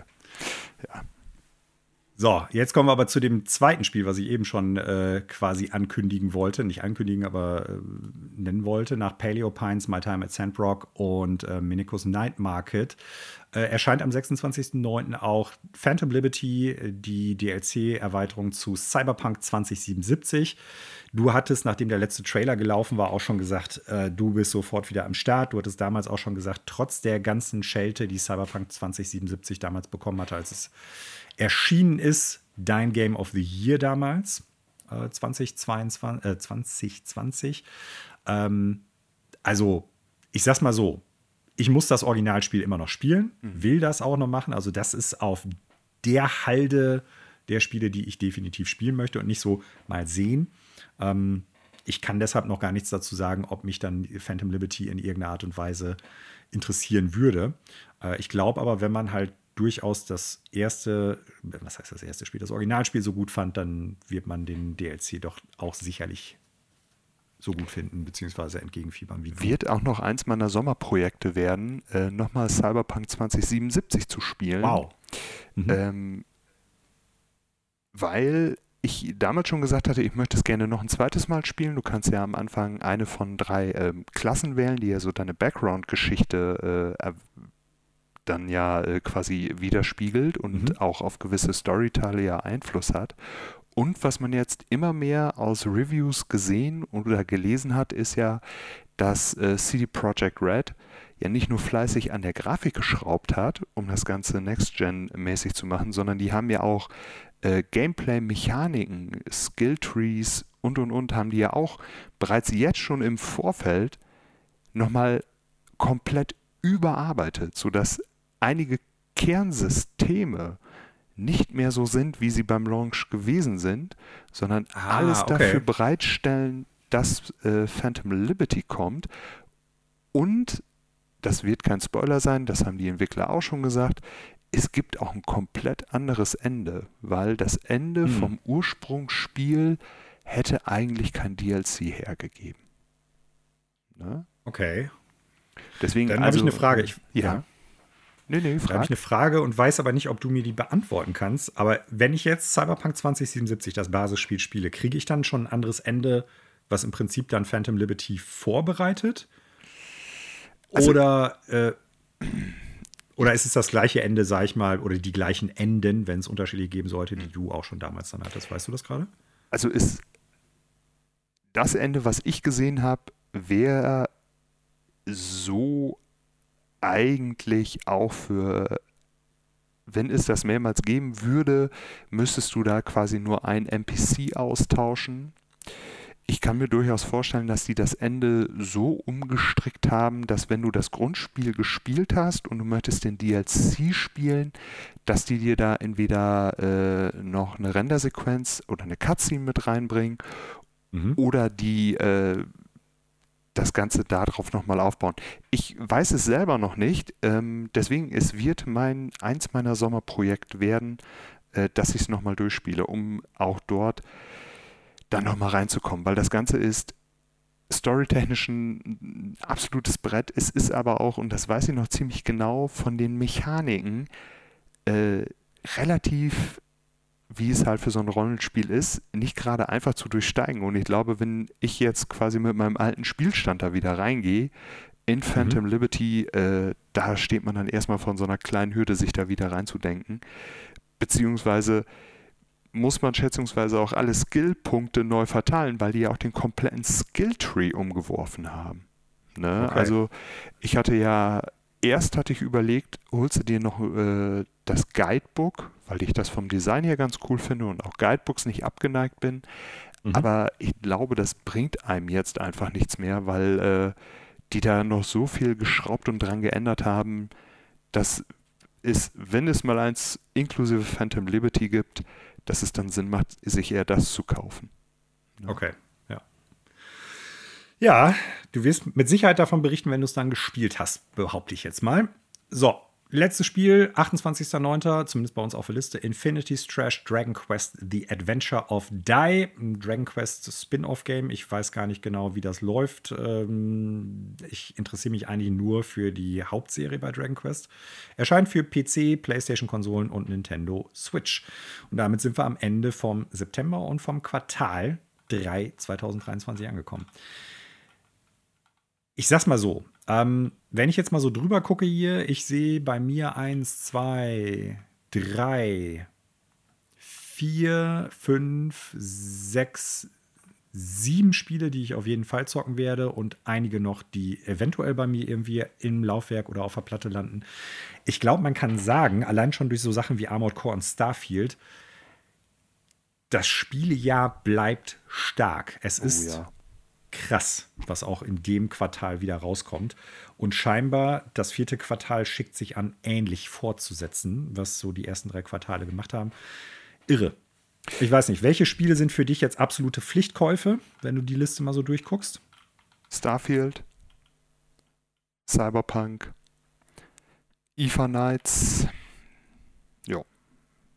Das sind. Äh das ja schon drei Titel sind. Nicht äh, zuletzt Starfield, ein Spiel, wo man äh, Tage, Stunden, Wochen reinstopfen kann. Ja, bei mir ist es äh, Oxenfree 2, mhm. Pikmin 4, Baldur's Gate 3, Starfield, äh, Barton Kaitos 1 und 2, Gloomhaven und äh, dann gucke ich mal noch so, was einige der anderen Spiele, die mich so lose interessieren, so Under the Waves oder sowas und ähm, Immortals of Avium, was die so können. Und ähm, ja, dann gucken wir mal weiter. Hatte ich Armored 6, äh, Armored Core 6 gerade schon gesagt? Ich weiß es gerade nicht. Äh, das ist natürlich auch Pflichtkauf von mir. Also, woher nehmen wir die ganze Zeit, Connor? Gibt es noch irgendwo bei der Postenbörse ein paar Paletten Zeit, die wir noch kaufen können, irgendwie für schmales Geld? Also, es äh, also, ist ja verrückt. Ich, äh, ich weiß nicht, ob wir, das, ob wir da schon drüber gesprochen hatten, aber ich habe ja meinen Sommerurlaub so gelegt, dass mein erster Urlaubstag der Release von Starfield ist. Nicht dumm. Mhm. Überhaupt nicht dumm, Connor. Ja, bei mir sieht das nicht ganz äh, so günstig leider aus. Ähm, aber macht durchaus Sinn. Connor ist dann im Starfield-Tunnel. Liebe Zuhörenden, wenn ihr Interesse daran habt, uns zu schreiben, welche Spiele für euch interessant sind oder uns darauf hinweisen wollt, welche Spiele wir vergessen haben oder welche wir anders hätten auf dem Schirm haben müssen, dann schreibt uns an ffelpodcast.gmail.com. Ähm, wir sind gespannt auf eure Rückmeldungen. Und damit kommen wir zu den Neuigkeiten aus der Videospielbranche. Und wir starten mit Annapurna Interactive. Die hatten einen Showcase kurzfristig noch. Äh, man hat ja eigentlich davon ausgehen können, die Fake E3, die nicht E3 ist schon vorbei. Und da sagt Annapurna Interactive, nein, wir sind auch noch da. Wir haben auch noch ein bisschen was zu zeigen. Und ähm, waren jetzt vielleicht nicht so super viele Spiele wie bei einigen anderen Showcases, die wir in den letzten Wochen gesehen haben. Trotzdem waren da ein, zwei Sachen bei, wo ich denke, da müssen wir auf jeden Fall drüber sprechen. Und ähm, ich weiß jetzt nicht ganz genau mehr, ob das in der richtigen Reihenfolge ist, aber wir gehen es mal hier einfach so durch. Ähm, ich glaube, das erste, was man besprechen sollte, ist äh, ein neues Blade Runner Game, Blade Runner 2033 Labyrinth.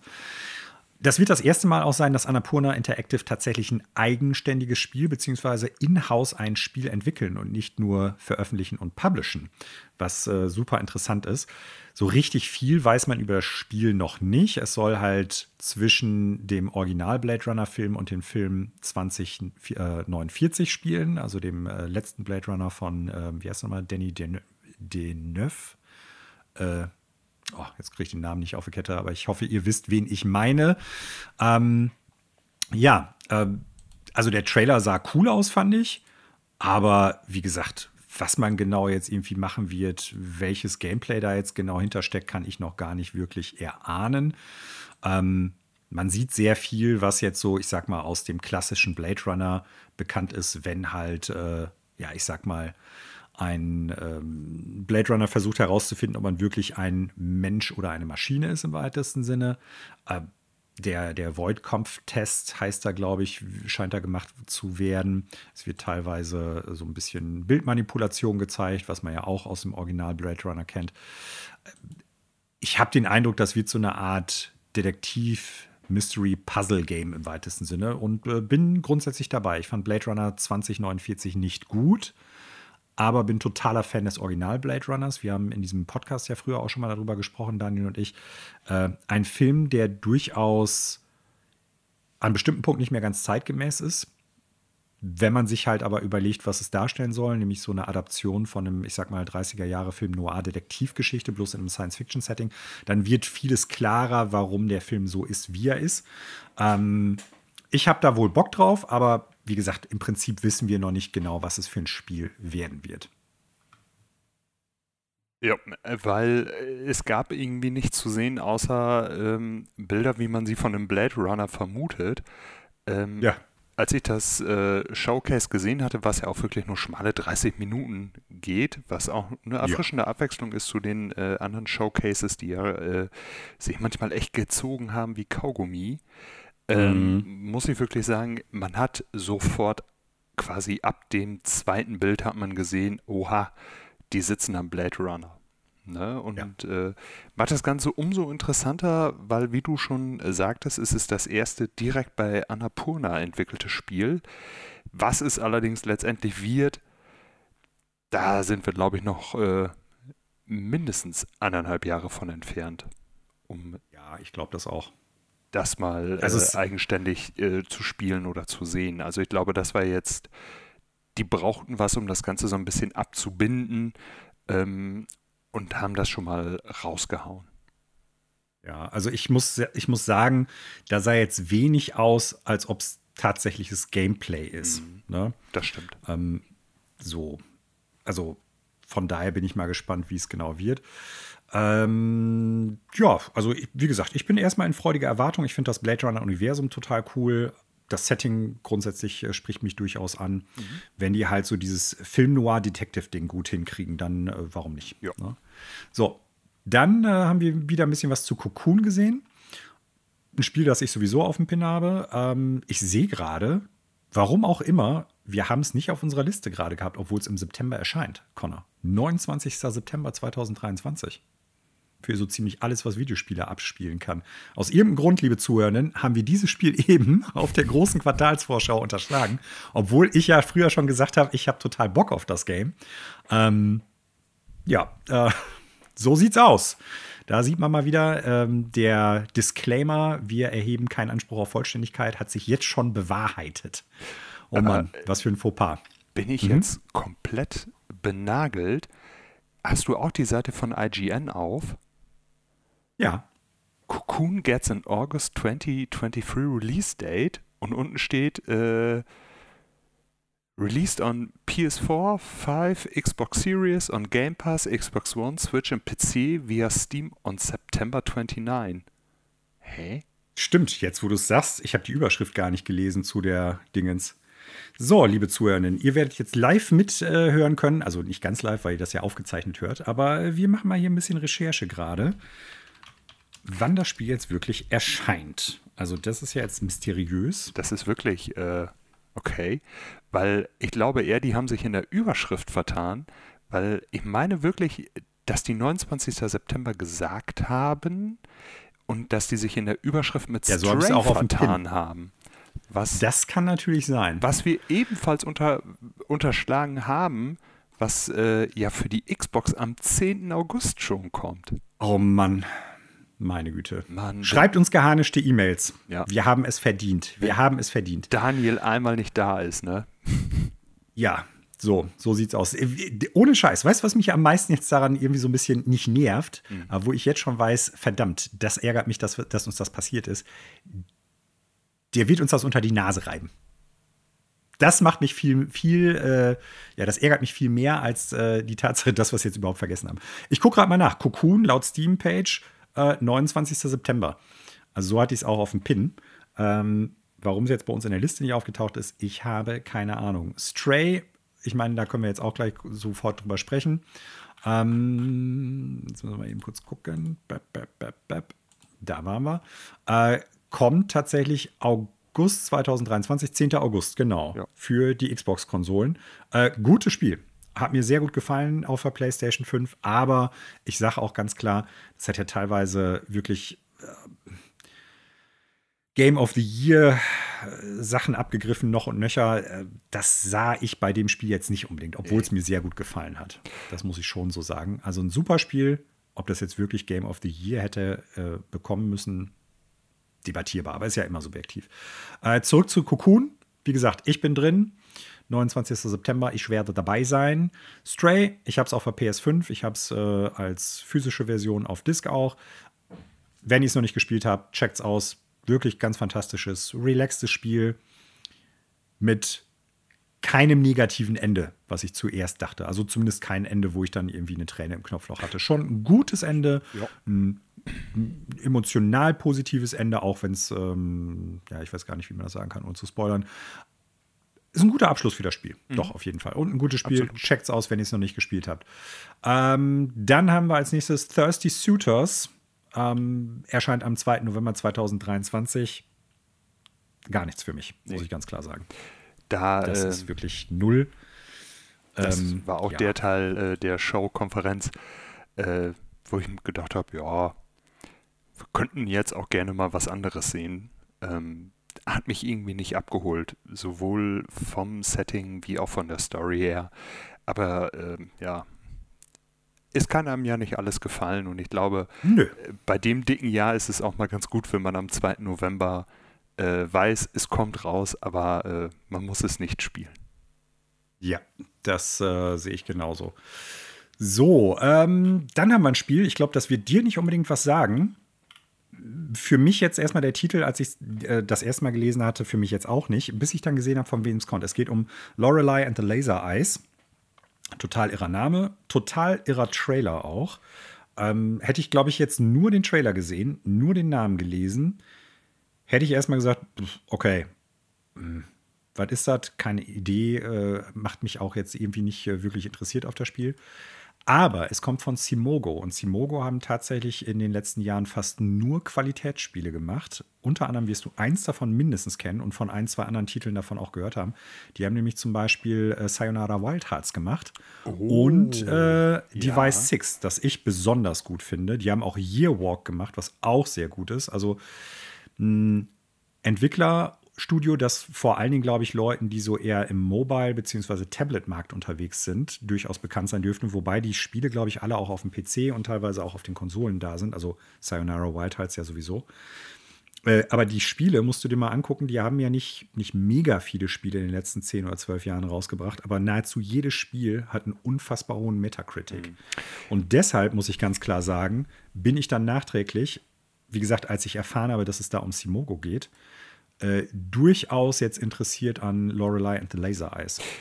Äh, gut, dass du Sayonara Wildheart sagst. Das hatte ich, habe ich ja gespielt, finde das auch mhm. super gut und hatte ja so ein bisschen gehofft, dass die vielleicht einen zweiten Teil ankündigen. Aber äh, scheinbar stecken die gerade äh, vollkommen bei Lorelei and the Laser Eyes, äh, gerade mitten in der Entwicklung und in verrückte Trailer, weil das war ja echt, ähm, ja, echt abgefahren, was man da so gesehen hat. Also dieses, äh, es gab ja. schnelle Schnitte, es gab äh, die, äh, diese Blitze auf dem Bildschirm, es wurde auch viel wiederholt, dieses Follow the Maze und äh, das sah abgefahren aus. Aber ich glaube, ich möchte von dem Studio, glaube ich, lieber ein Sayonara Wild Hearts spielen. Was ja eigentlich eher außer Reihe schlägt, verglichen mit den anderen Spielen, die die gemacht haben. Also das geht jetzt eher wieder in eine Richtung wie die anderen Spiele mhm. oder zumindest die vor Sayonara Wild Hearts. Also äh, Year Walk, Device 6 und Sailor Stream oder so. Ähm, also ich bin, nachdem ich gehört habe, es ist Simogo, sofort dabei gewesen. Also ganz, ganz klar und deutlich. Wir haben noch keinen Veröffentlichungstermin. Ähm, aber naja, soll angeblich äh, irgendwann in der zweiten Hälfte dieses Jahres erscheinen. Wir warten es mal ab. Ich bin drin. So, dann haben wir als nächstes Lushfall Photography Sim. Ähm, Lushfall Photography Sim ist wirklich der Name. Es ist, ja, es ist total irre. Ich habe erst gedacht. Es ist aber.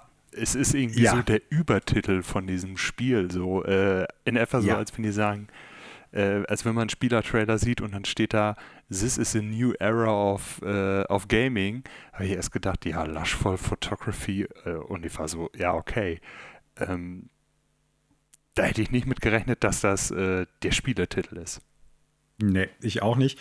Äh, wobei es eigentlich das genau trifft, was es ist, nämlich dass man als Fotograf, Fotografin beziehungsweise fotografierende Person Fotos an tatsächlich existierenden und möglichst fotorealistisch dargestellten Orten auf dieser Welt macht. Ne? Ähm, man sieht dann irgendwie Sachen, die vermutlich, ich kenne mich da jetzt nicht so gut aus, im Himalaya zu sein scheinen. Ähm, man sieht so Tori-Tore aus äh, Japan. Also es ist das, was es ist. Mhm. Lushful Photography Simulator. Ne? Also man geht rum und fotografiert. Ich habe ja schon mal gesagt, früher mochte ich ja durchaus gerne äh, Pokémon Snap. Ich war so ein bisschen enttäuscht bei dem neuen Teil, der für die Switch rausgekommen ist, weil es dann immer noch äh, ja, auf Schienen lief, also on Rails war. Ähm, fand ja, äh, boah, wie hieß das noch auf der Nintendo Switch? Das Fotografiespiel, das Schwarz-Weiße, das fand ich auch sehr gut. Also ich kann da wohl durchaus was mit anfangen, obwohl ich ja selber kein Fotograf bin. Ähm, ich glaube nicht, dass mich das jetzt super viel interessieren wird.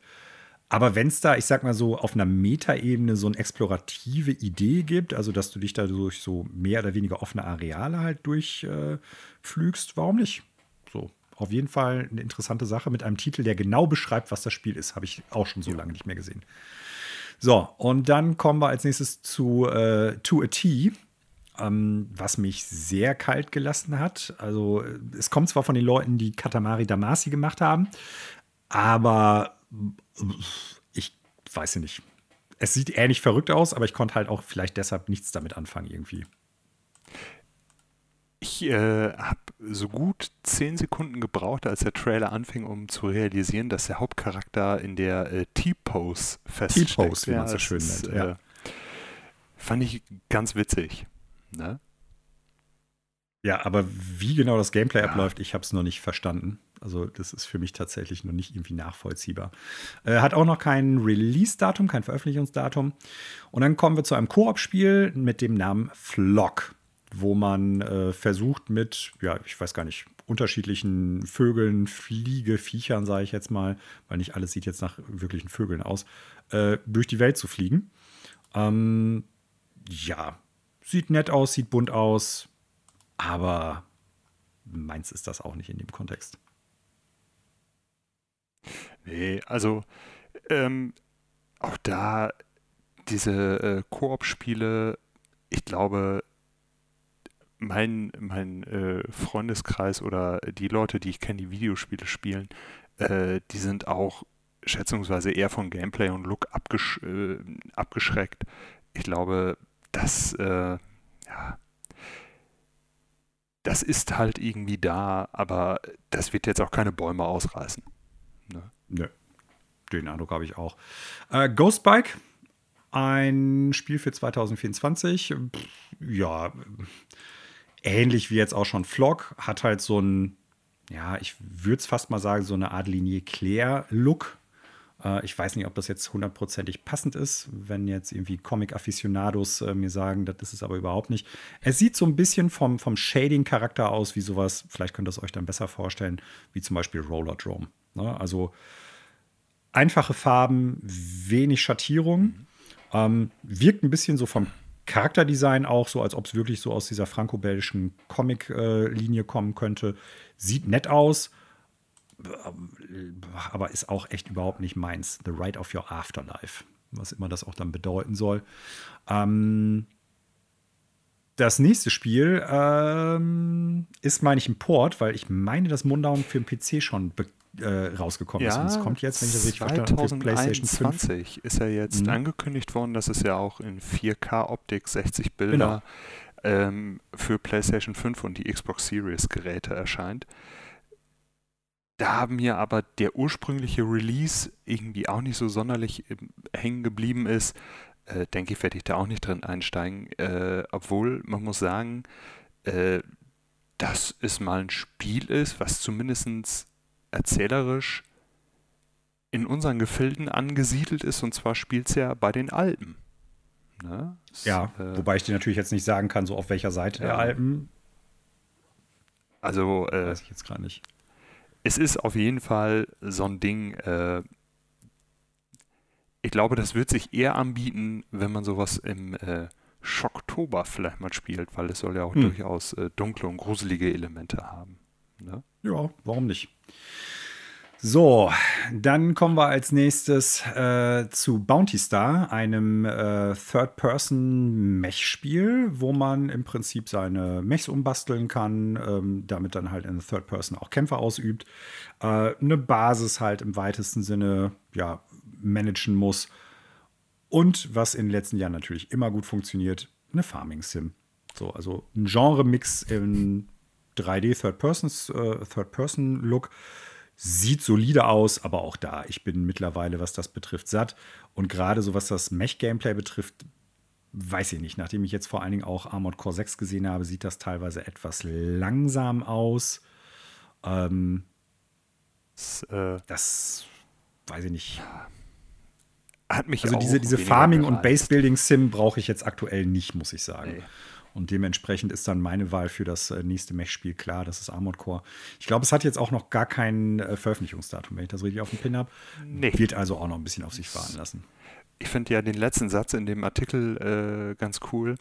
And so much more in a post post-apocalyptic version. Also es ist nicht, nicht nur die Postapokalypse, sondern die Post-Postapokalypse. Also ja. Ja, was ja durchaus ein gängiges, äh, gängiges Setting ist. Also im Prinzip Horizon spielt ja in der mhm. Post-Post-Apokalyptik-Welt. Ne? Also im Sinne von, ähm, die Postapokalypse ist ja direkt nachdem alles zusammengebrochen ist und alles äh, im Eimer ist. Und die Post-Postapokalypse ist, wenn sich daraus eine neue Gesellschaft gerade bildet oder gebildet hat. So.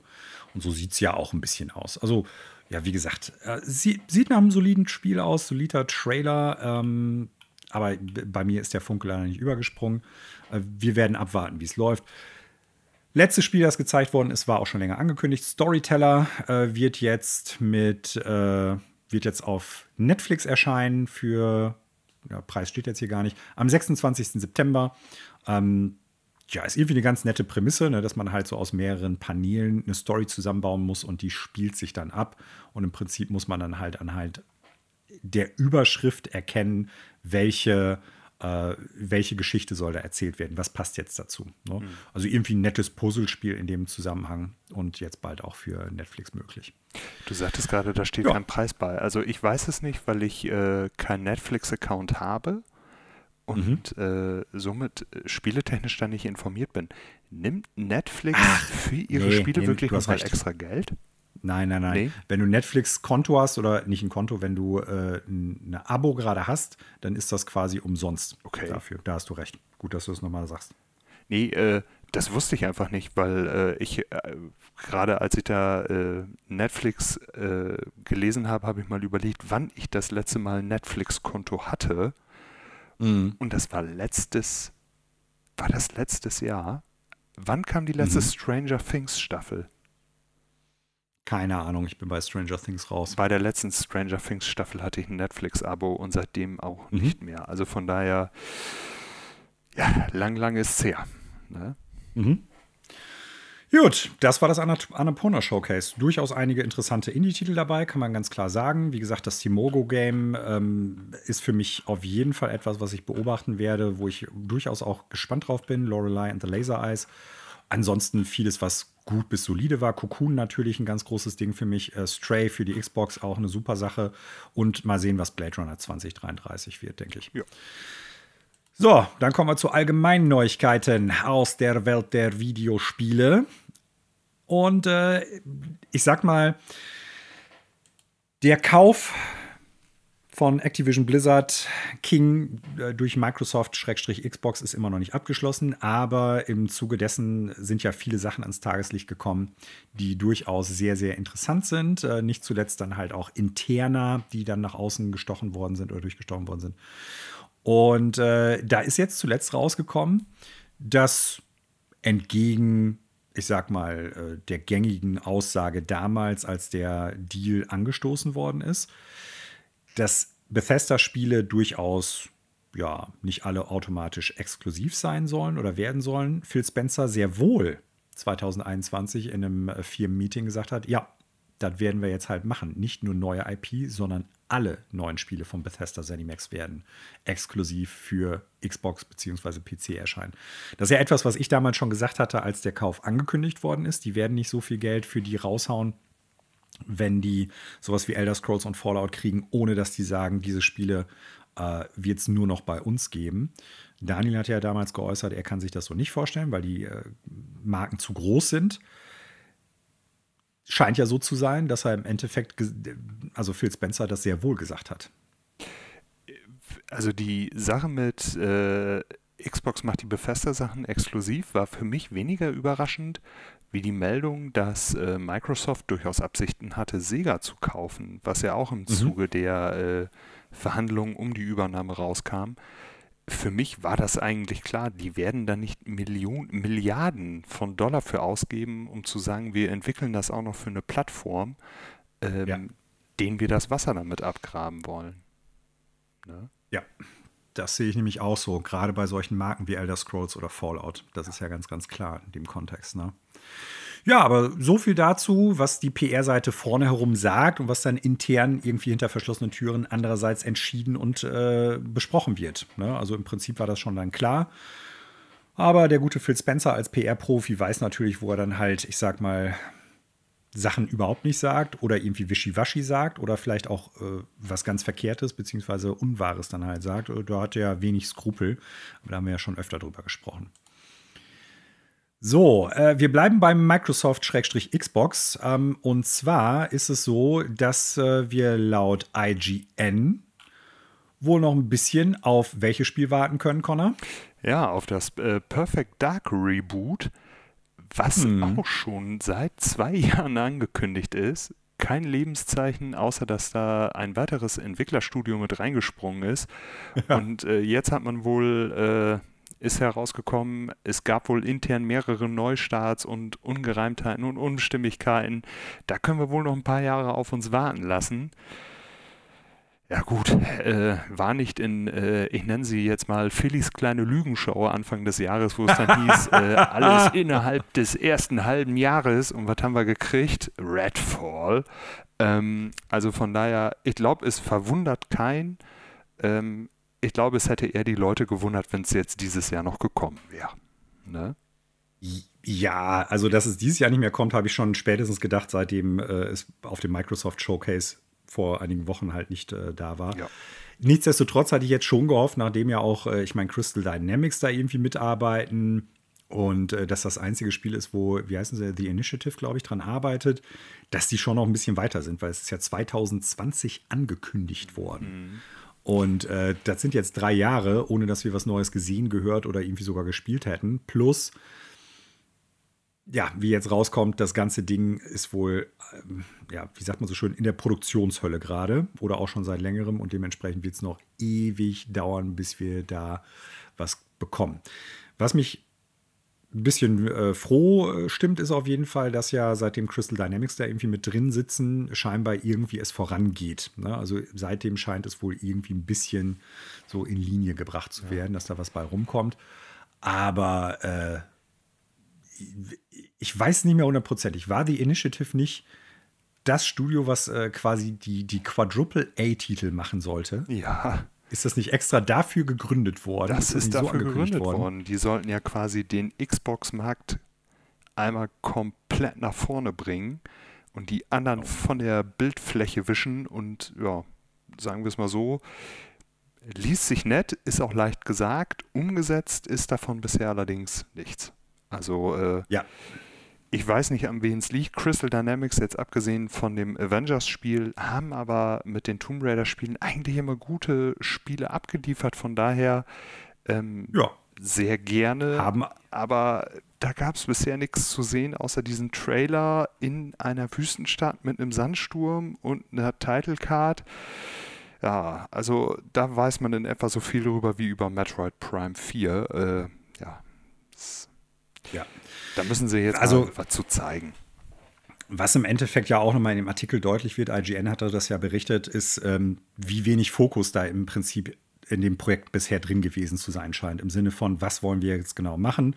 Äh, es wurde dann immer wieder auf dieses Quadruple A, also A, A, A, A, für alle Leute, die das nicht kennen, das ist so im Video Spielbereich so eine, so eine lose Umschreibung für Produktionskosten, Umfang von Spielen und so weiter und so fort, ergibt sich eigentlich gar nicht aus der Produktion des Spiels, sondern in den USA werden oder wurden Spiele so ein bisschen damit berechnet, wie viel äh, Regalplatz die halt bei Läden halt kommen. Ne? Das heißt, wenn man ein großen, großes Spiel hat, ein AAA-Produkt, dann muss man dafür viele Einheiten im Laden stehen haben. Man muss viel Shelf Space haben, also Regalplatz.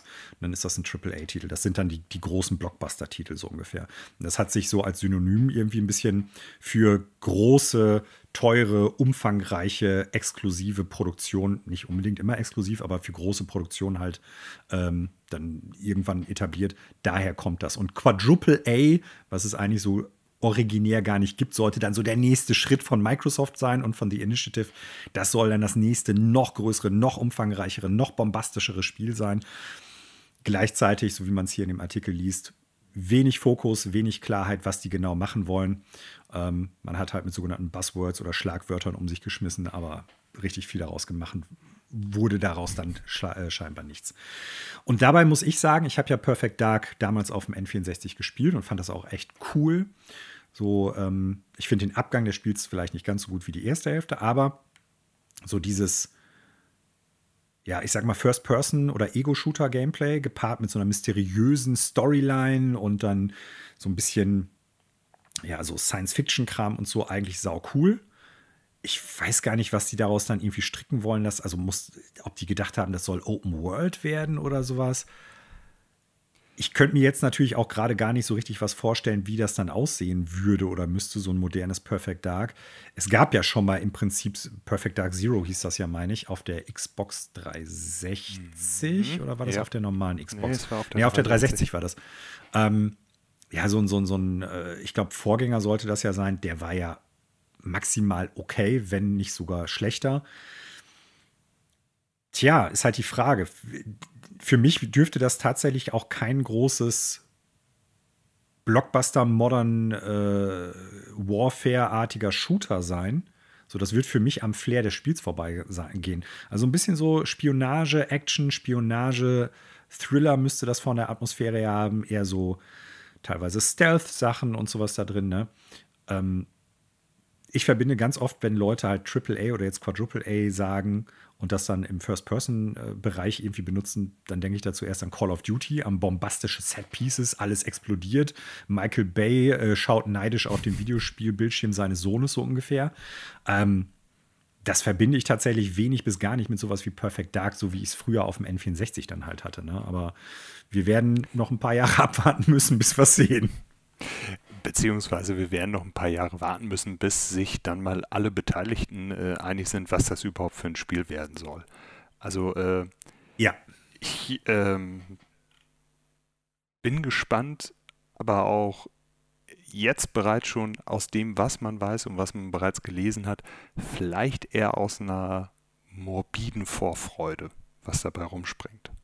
Ne? Ja, ich bin mal auch gespannt, wie die damit umgehen, nachdem ja jetzt, ich sag mal, Redfall ein totaler, ein totales Desaster geworden ist und auch da ja im Nachgang dann Leute sich geäußert haben, eigentlich gab es nie wirklich einen konkreten, kohärenten Plan. Die Führungsriege konnte nie wirklich äh, an die Leute, die daran gearbeitet, äh, gearbeitet haben, übersetzen oder weitergeben, was wollen wir mit diesem Titel eigentlich machen? Was ist unser Ziel? Was ist unser Fokus? Und das scheint ja hier sehr ähnlich zu sein. Mhm. Ne? Ähm, vielleicht ist Microsoft daraufhin ja jetzt auch ein bisschen schlauer geworden, hat gesagt, ja, pass mal auf, ey, wenn wir das Projekt wirklich bis zur Vollendung irgendwie produzieren wollen, dann muss das jetzt ganz anders laufen und dann dauert es halt noch drei Jahre oder sowas. Ne? Also, weil zumindest das, was man im Artikel von IGN liest, die Probleme sind ja ähnlich wie jetzt bei Redfall es gibt keine kohärente Vision, es gibt nicht die Möglichkeit oder wenig wurde da im Prinzip äh, klar gemacht, was die da machen wollen und was das Ziel ist. Naja, und äh, dann kann da im Endeffekt auch nicht so wirklich was bei rumkommen, würde ich sagen. Hm. Tja, mal gucken. Ich hatte mich schon drauf gefreut, aber wie gesagt, wir werden noch ein paar Jahre warten dürfen. Solche Spiele kosten ja auch immer viel Geld, gerade wenn die dann halt so lange in Entwicklung sind. Ne? Ähm, was natürlich jetzt der Übergang zum nächsten Thema ist. Wir kommen von Microsoft Xbox zu äh, Sony PlayStation. Ebenfalls aus den ganzen, sagen wir mal, ähm, mysteriösen Irrungen und Wirrungen der äh, Activision Blizzard King Übernahme äh, sind jetzt ein paar Dokumente auch ans Tageslicht gekommen, wo im Prinzip jemand bestimmte Sachen geschwärzt hat, in der Hoffnung, dass man die nicht sieht die man aber dann noch sehen kann und woraus hervorging, dass äh, Sony-Spiele, zum Beispiel in diesem Fall The Last of Us Part 2 und äh, Horizon Forbidden West, über 200 Millionen Dollar gekostet haben. Und, also, den Witz muss ich jetzt bringen, bevor du den bringst. Wenn die Spiele schon so ja. viel Geld kosten, dann ist das ja auch kein Wunder, dass die weder Geld haben für einen vernünftig schwarzen Edding oder Sehr gut, eine, für eine Vollversion des PDF-Creators, um dort Textzeilen so zu schwärzen, dass man es nicht mehr lesen kann.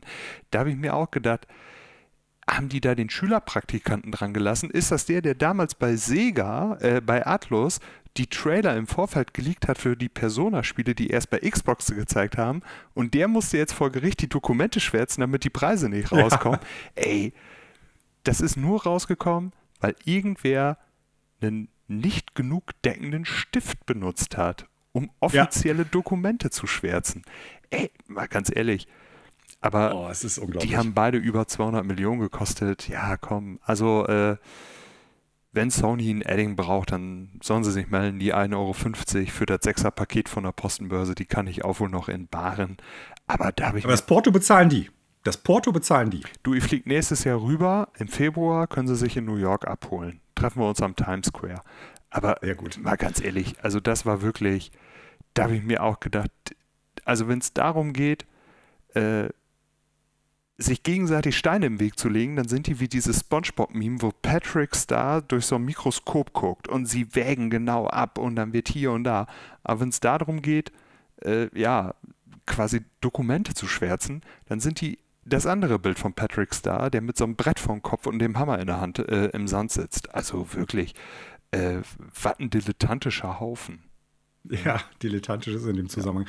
Ja. ja, Tom Warren, der hatte das herausgefunden. Ähm, dass die ganzen Dokumente halt so schlecht geschwärzt sind, dass man die im Prinzip relativ schnell wieder sichtbar machen kann, was da geschwärzt worden ist. Und deshalb wissen wir, dass vorbei, äh, Horizon Forbidden West 212 Millionen Dollar gekostet hat und äh, knapp 300 Millionen, ach 300 Millionen, 300 Mitarbeitende daran gearbeitet haben für knapp fünf Jahre. Und The Last of Us Part 2, also der zweite Teil, 220 Millionen gekostet hat und knapp 200 Personen für, fünf, für über fünf Jahre daran gearbeitet haben. Jetzt muss ich natürlich irgendwie sagen, ähm, Vorher wurde ja immer so ein bisschen kolportiert, dass Red Dead Redemption 2 bis zu dem Zeitpunkt das teuerste Spiel der Welt gewesen ist, mit, ich glaube, 240 oder 260 Millionen knapp äh, umgerechnet. Ähm, die Zahlen sind ja nicht hundertprozentig verifiziert worden bei Red Dead Redemption 2. Und ich würde mich schon noch so aus dem Fenster lehnen und sagen, äh, gemessen zumindest an The Last of Us Part 2 einfach die schiere Simulation der Welt und die Größe der Welt von Red Dead Redemption 2, dass ich das da eher nachvollziehen ja. kann. The Last of Us Part 2, auch wenn das gute Stellen hatte und auch wenn das äh, von den Kritiken her ein übergutes Spiel war, ich habe ja durchaus auch meine Probleme mit dem Spiel im Sinne von, das ist teilweise schon sehr altbacken auf gewissen Ebenen. Teilweise hat storytechnische Momente, wo ich denke, puh, äh, da wird jetzt irgendwie mit der Holzkeule um sich geschwungen. Also das ist jetzt nicht unbedingt besonders gut oder interessant geschrieben. Die gesamte äh, Struktur des Spiels ist ja auch für mich nicht nachvollziehbar, beziehungsweise finde ich, ist kein Plus. Äh, da finde ich 220 Millionen, obwohl das Spiel natürlich weiterhin unfassbar gut aussieht, schon echt krass für das, was ich da gespielt habe, muss ich sagen. Horizon Forbidden West kann ich noch nicht sagen, weil ich habe es immer noch nicht gezockt. Ähm, wow, kann ich da nur sagen. Also, aber ist, als ich die Zahlen gesehen habe, habe ich mir gedacht, ja, und am Ende habt ihr eigentlich an den falschen Enden gespart, weil wie du schon sagtest, The Last of Us Part 2 mag vielleicht in seinen Grundzügen ein gutes Spiel sein, aber auch das wirkt eher so, ja, wir hatten so einen Abreißzettel, und äh, hatten die Themen, die gerade hip sind, die mussten wir da mit reinbringen. Also haben wir die ja. mit reingebracht. Und Horizon Forbidden West, also jetzt mal ganz ehrlich, das ist der spielbare Burnout, ähm, weil Aloy nur gestresst ist, nur zickig und äh, der spielbare äh, Burnout. Burnout. Also wirklich, die oh ist nur so, ey Aloy, äh, kannst du mir helfen? Nein, ich habe da keine Zeit für so, oh, also da wirst du echt so passiv gestresst bei. Und da habe ich mir auch gedacht, also für, für sowas so viel Geld auszugeben, Mann, Mann, Mann, Mann, Mann. Wohingegen Red Dead Redemption 2, was ja nur ein paar Millionen mehr gekostet hat, dann mir aber auf so vielen Ebenen, was Schreibe, Welt und Co. anbelangt, einfach so viel besser ja. gefallen hat und Jahre davor kam. Ne? Allerdings muss ich dazu sagen, dass die Kritik, die ich jetzt gerade bei The Last of Us Part 2 irgendwie habe anklingen lassen, im Sinne von, das wirkt teilweise gameplay-technisch sehr altbacken, das trifft natürlich vor allen Dingen auf das Missionsdesign von Red Dead Redemption 2 zu. Das habe ich auch früher schon mal gesagt. Also, das ist eine Sache. Dieses Missionsdesign mit den Fail-States, wann die Mission gescheitert ist, das geht heutzutage nicht mehr. Das ist so restriktiv und altbacken und einfach auch schlecht, ähm, wo ich dann sagen muss, also so gut mir die, meine Zeit in der Welt von Red Dead Redemption 2 gefallen hat, die Story-Missionen vom Gameplay her waren immer das Schwächste. Mhm. Und da hoffe ich beim nächsten GTA, beim nächsten Red Dead oder was auch immer als nächstes Spiel von Rockstar rauskommt, dass die das ganz krass überarbeiten. Ne? So, so viel zu den Kosten von modernen Triple- oder Quadruple-A-Produktionen. Ähm, wir kommen zu steigenden Kosten in Bezug auf ein äh, Studio, was jetzt vielleicht eigentlich sich meines Erachtens nach nur durch ein Spiel halten kann, was seit Jahr und Tag läuft, nämlich Pokémon Go Entwickler Niantic. Die äh, angekündigt haben, dass knapp 230 Mitarbeitende entlassen werden müssen. Gleichzeitig haben sie ähm, das bereits angekündigte, meine ich, Marvel-Spiel, an dem die arbeiten, eingestampft. Und auch sonst muss man sagen, dass man in den letzten Monaten und Jahren zu Niantic immer nur gehört hat, Projekt wurde eingestampft, Projekt wurde, ähm, wird nicht mehr veröffentlicht, Projekt ist nach mehreren Monaten am Markt vom Markt genommen worden, weil, und das ist ja das große Problem, glaube ich, auch diese Studios, die haben ein Spielkonzept, ne, dieses äh, Augmented Reality, sagt man ja, Spielkonzept, dass man über Punkte in der realen Welt, die man halt anfahren, ablaufen oder sonst auch kann, mit dann dem jeweiligen Franchise, um das es geht, äh, interagiert. Bei Pokémon war es der große Durchbruch. Da haben sie ja im Endeffekt wirklich Millionen, äh, vielleicht sogar ein paar, also ich weiß jetzt nicht, wie oft sich verkauft hat, aber das Spiel ist ja durch die Decke gegangen, als es rausgekommen ist. Jeder Mensch, den ich kannte, hat es gespielt oder mal angezockt. Also wirklich auch bei mir auf der Arbeit teilweise, nicht nur die Kids sondern auch ähm, Erwachsene. Das ist echt verrückt gewesen. Äh, teilweise hält sich das auch heute noch ein bisschen. Ich glaube, der Erfolg ist etwas zurückgegangen. Aber es ist so das einzige Produkt von denen, was sich so durchgesetzt hat, dass es immer noch läuft.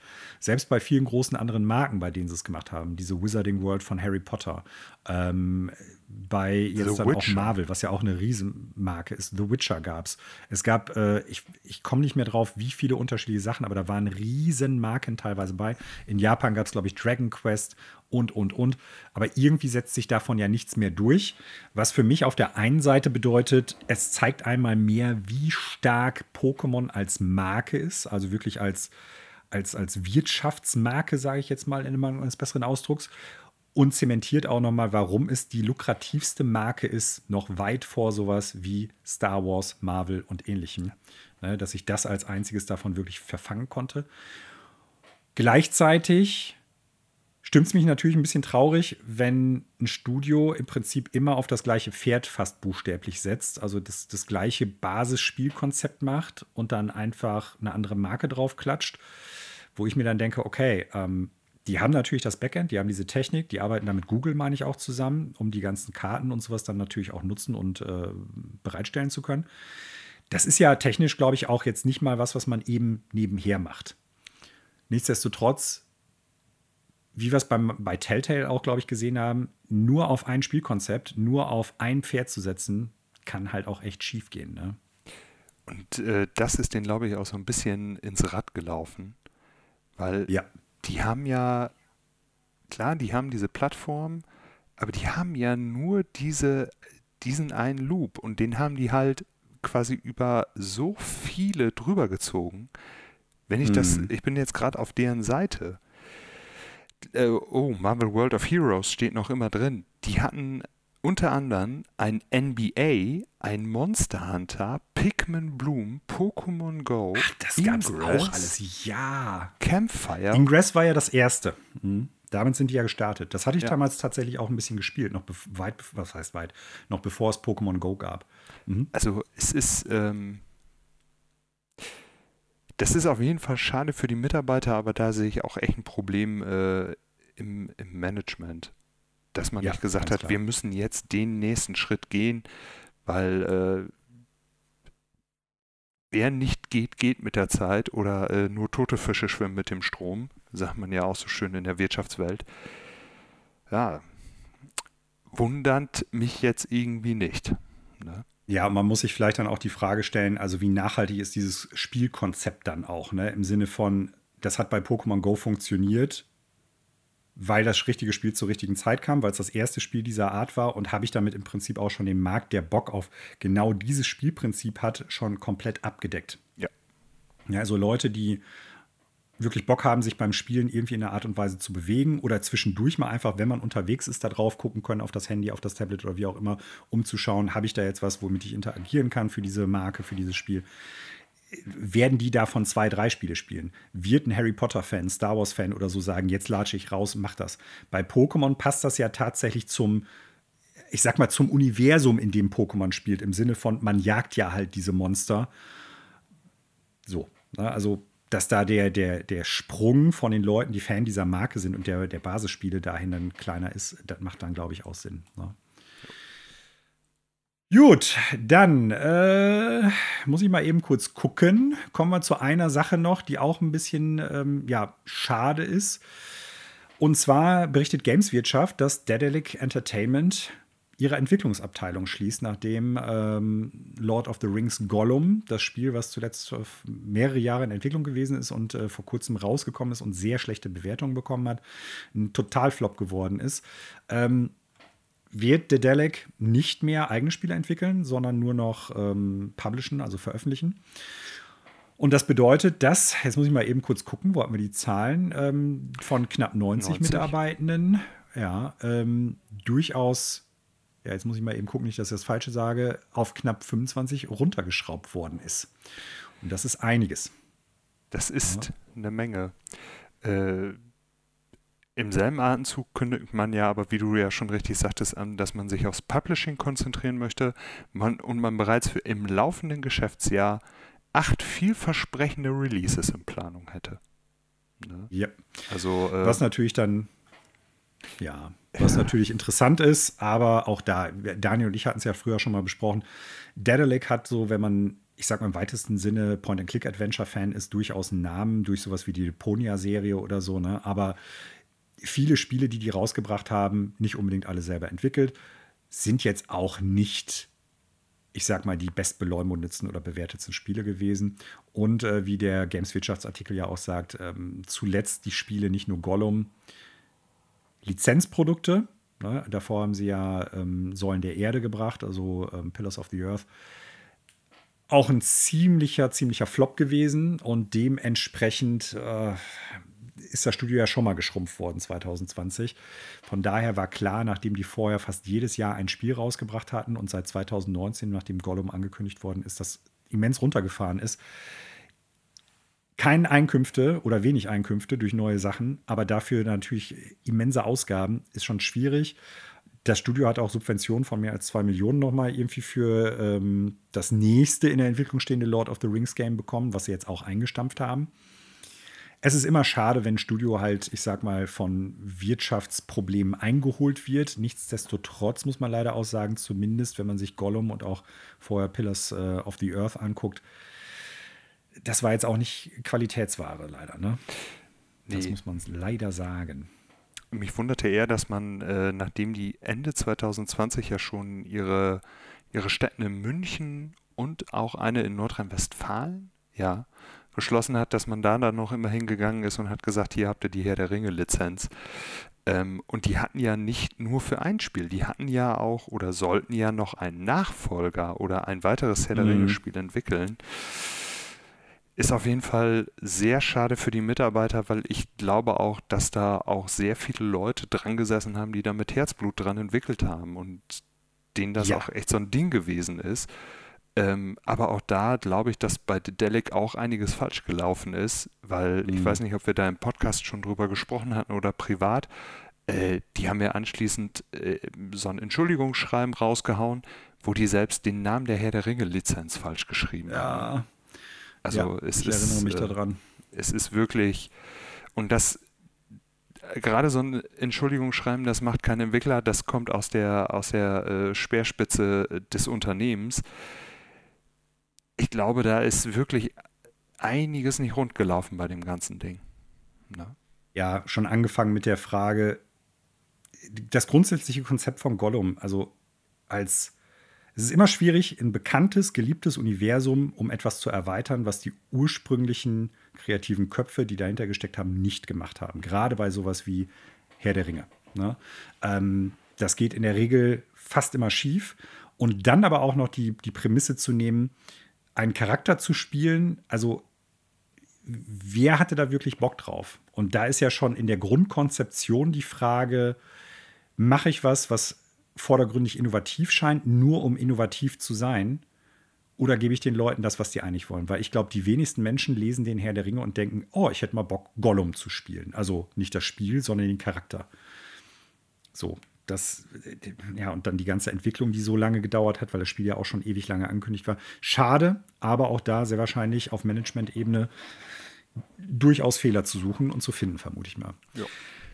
So, das waren die Neuigkeiten. Wir haben noch ein kurzes Gerücht. Wir öffnen die Tür zur Gerüchteküche und riechen mal, was wir so hier erschnuppern. Und äh, wir bleiben bei einem Thema, das wir schon oft hatten. Es kann niemals, niemals in diesem Universum genug Assassin's Creed-Spiele geben. Zumindest, wenn man Ubisoft und diesem Gerücht Glauben schenkt. Kotaku berichtet nämlich, dass es scheinbar noch ein neues, schrägstrich altes Assassin's Creed Game geben wird, das gerade in der Entwicklung ist, beziehungsweise das Spiel wird irgendwann erscheinen. Es ist jetzt äh, laut Gerücht in Entwicklung. Und zwar handelt es sich um ein Remake von Assassin's Creed 4 Black Flag. Ah. Ah. Ich weiß gar nicht, was ich dazu noch sagen soll. Connor, weißt du, was man dazu sagen kann? Weißt du, welche Frage ich mir eigentlich stelle? Ja. Brauchen wir Black Flag noch oder glaubst du, die werden Black Flag immer noch rausbringen, wenn Skull and Bones die Bruchlandung geworden ist, die sie mit Ansage wird? Weil dieses ganze Ja. Piraten-Segelboot-Setting, er war ohne Witz, das kommt alles gefühlt zu spät. Und ja, man muss auch sagen, Ubisoft hat ein Problem. Das mag nicht nur finanziell sein, wie wir ja Anfang des Jahres gehört haben, sondern einfach, dass die ein riesiges Problem haben, dass Sachen geleakt werden vorher.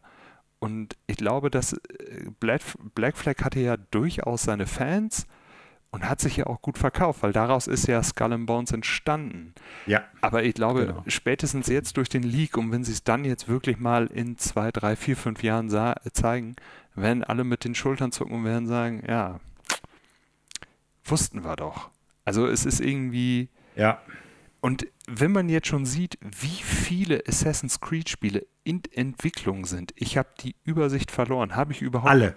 ja, habe ich überhaupt genug Finger an einer Hand, um sie alle aufzuzählen? Ähm, da muss ich wirklich sagen, also die melken die Kuh und eigentlich ähm, kommt da keine Milch mehr raus. Also die, da steht nur noch das Gerippe auf der Wiese. Also Ja. die planen und entwickeln sich da quasi an diesem Titel zu Tode. Und je mehr die davon rausbringen, umso gesättigter ist der Markt. So und Ja. äh, Das ganze Konzept hat wirtschaftlich gar keine Nachhaltigkeit meines Erachtens Nee. nach. Da gebe ich dir absolut recht. Ich würde aber die Frage andersrum stellen. Im Sinn, nicht im Sinne von, brauchen wir Black Flag als Remake noch, wenn Skull and Bones irgendwann mal erscheint, sondern brauchen wir tatsächlich Skull and Bones noch, wenn ein Black Flag in der Entwicklung ist. Weil ich glaube schon, dass die Leute, die damals, und da zähle ich ja auch zu, begeistert waren oder gesagt haben, ey, Skull and Bones, habe ich Bock drauf, als es dann 2017 oder wenn es war angekündigt worden ist oder so. Ähm, ne? Eigentlich hatte ich aber Bock drauf, weil ich Black Flag gut fand. Und ich habe ja früher schon mal gesagt, ich fand Black Flag nicht gut, weil es ein Assassin's Creed Game ist, sondern weil halt dieses, du segelst halt über die See, du machst Piratendinge und sowas. So, dieses ganze Setting hat mir gefallen. Und deshalb war ich dann auch damals etwas enthusiastischer für ähm, Skull and Bones. Das ist natürlich jetzt mittlerweile in einem negativen Bereich angekommen, aber ich könnte mir vorstellen, dass das so ein Ding ist. Pass mal auf, wir haben jetzt hier einige Sachen, die wir für Skull and Bones entwickelt haben. Das ganze Spiel wird ein Totaldesaster. Was können wir mit dem ganzen Kram machen?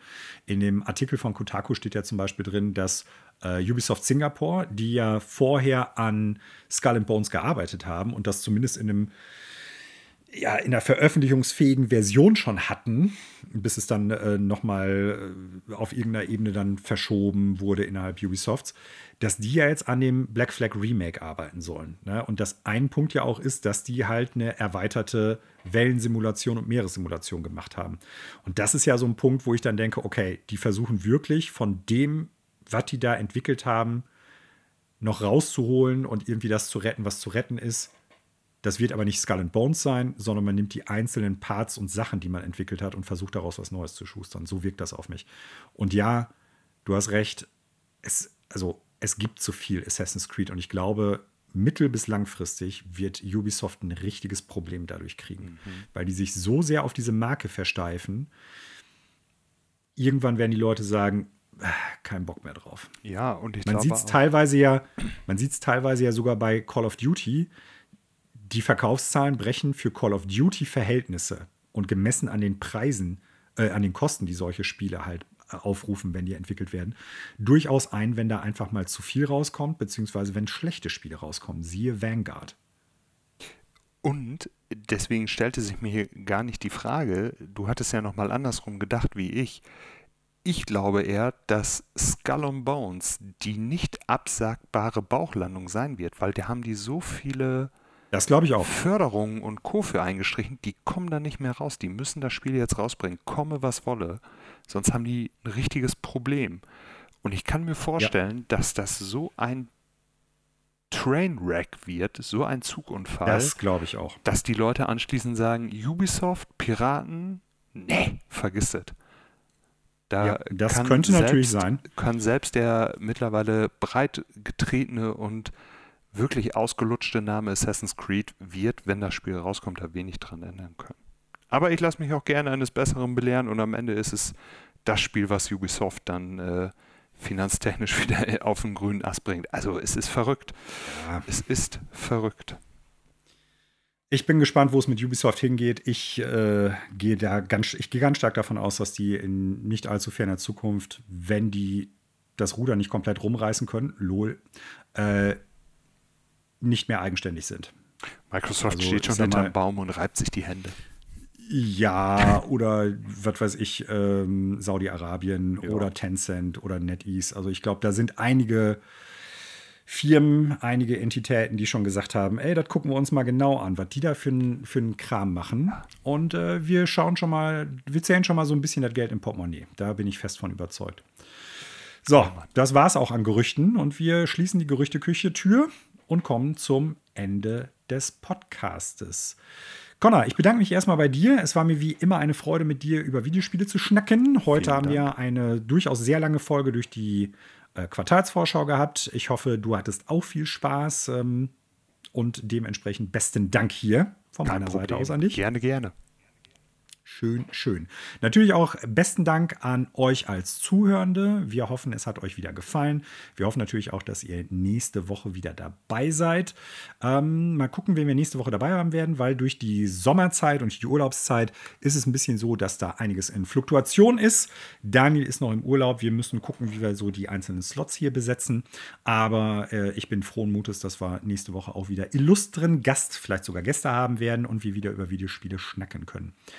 Wenn ihr Interesse habt, mit uns in Kontakt zu treten, dann äh, schreibt uns gerne eine E-Mail unter oder an ffelpodcast.gmail.com, also gmail.com. Wir freuen uns immer über eure Rückmeldung.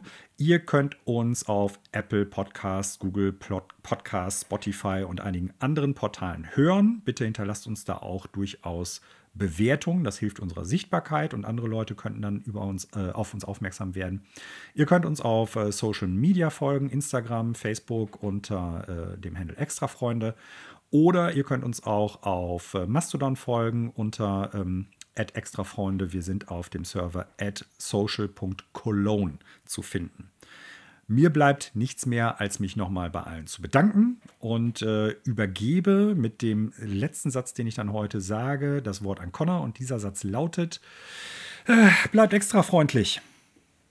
Und meine fast schon alteingesessenen letzten Worte werden sein: Spielt was Gutes und sprecht drüber.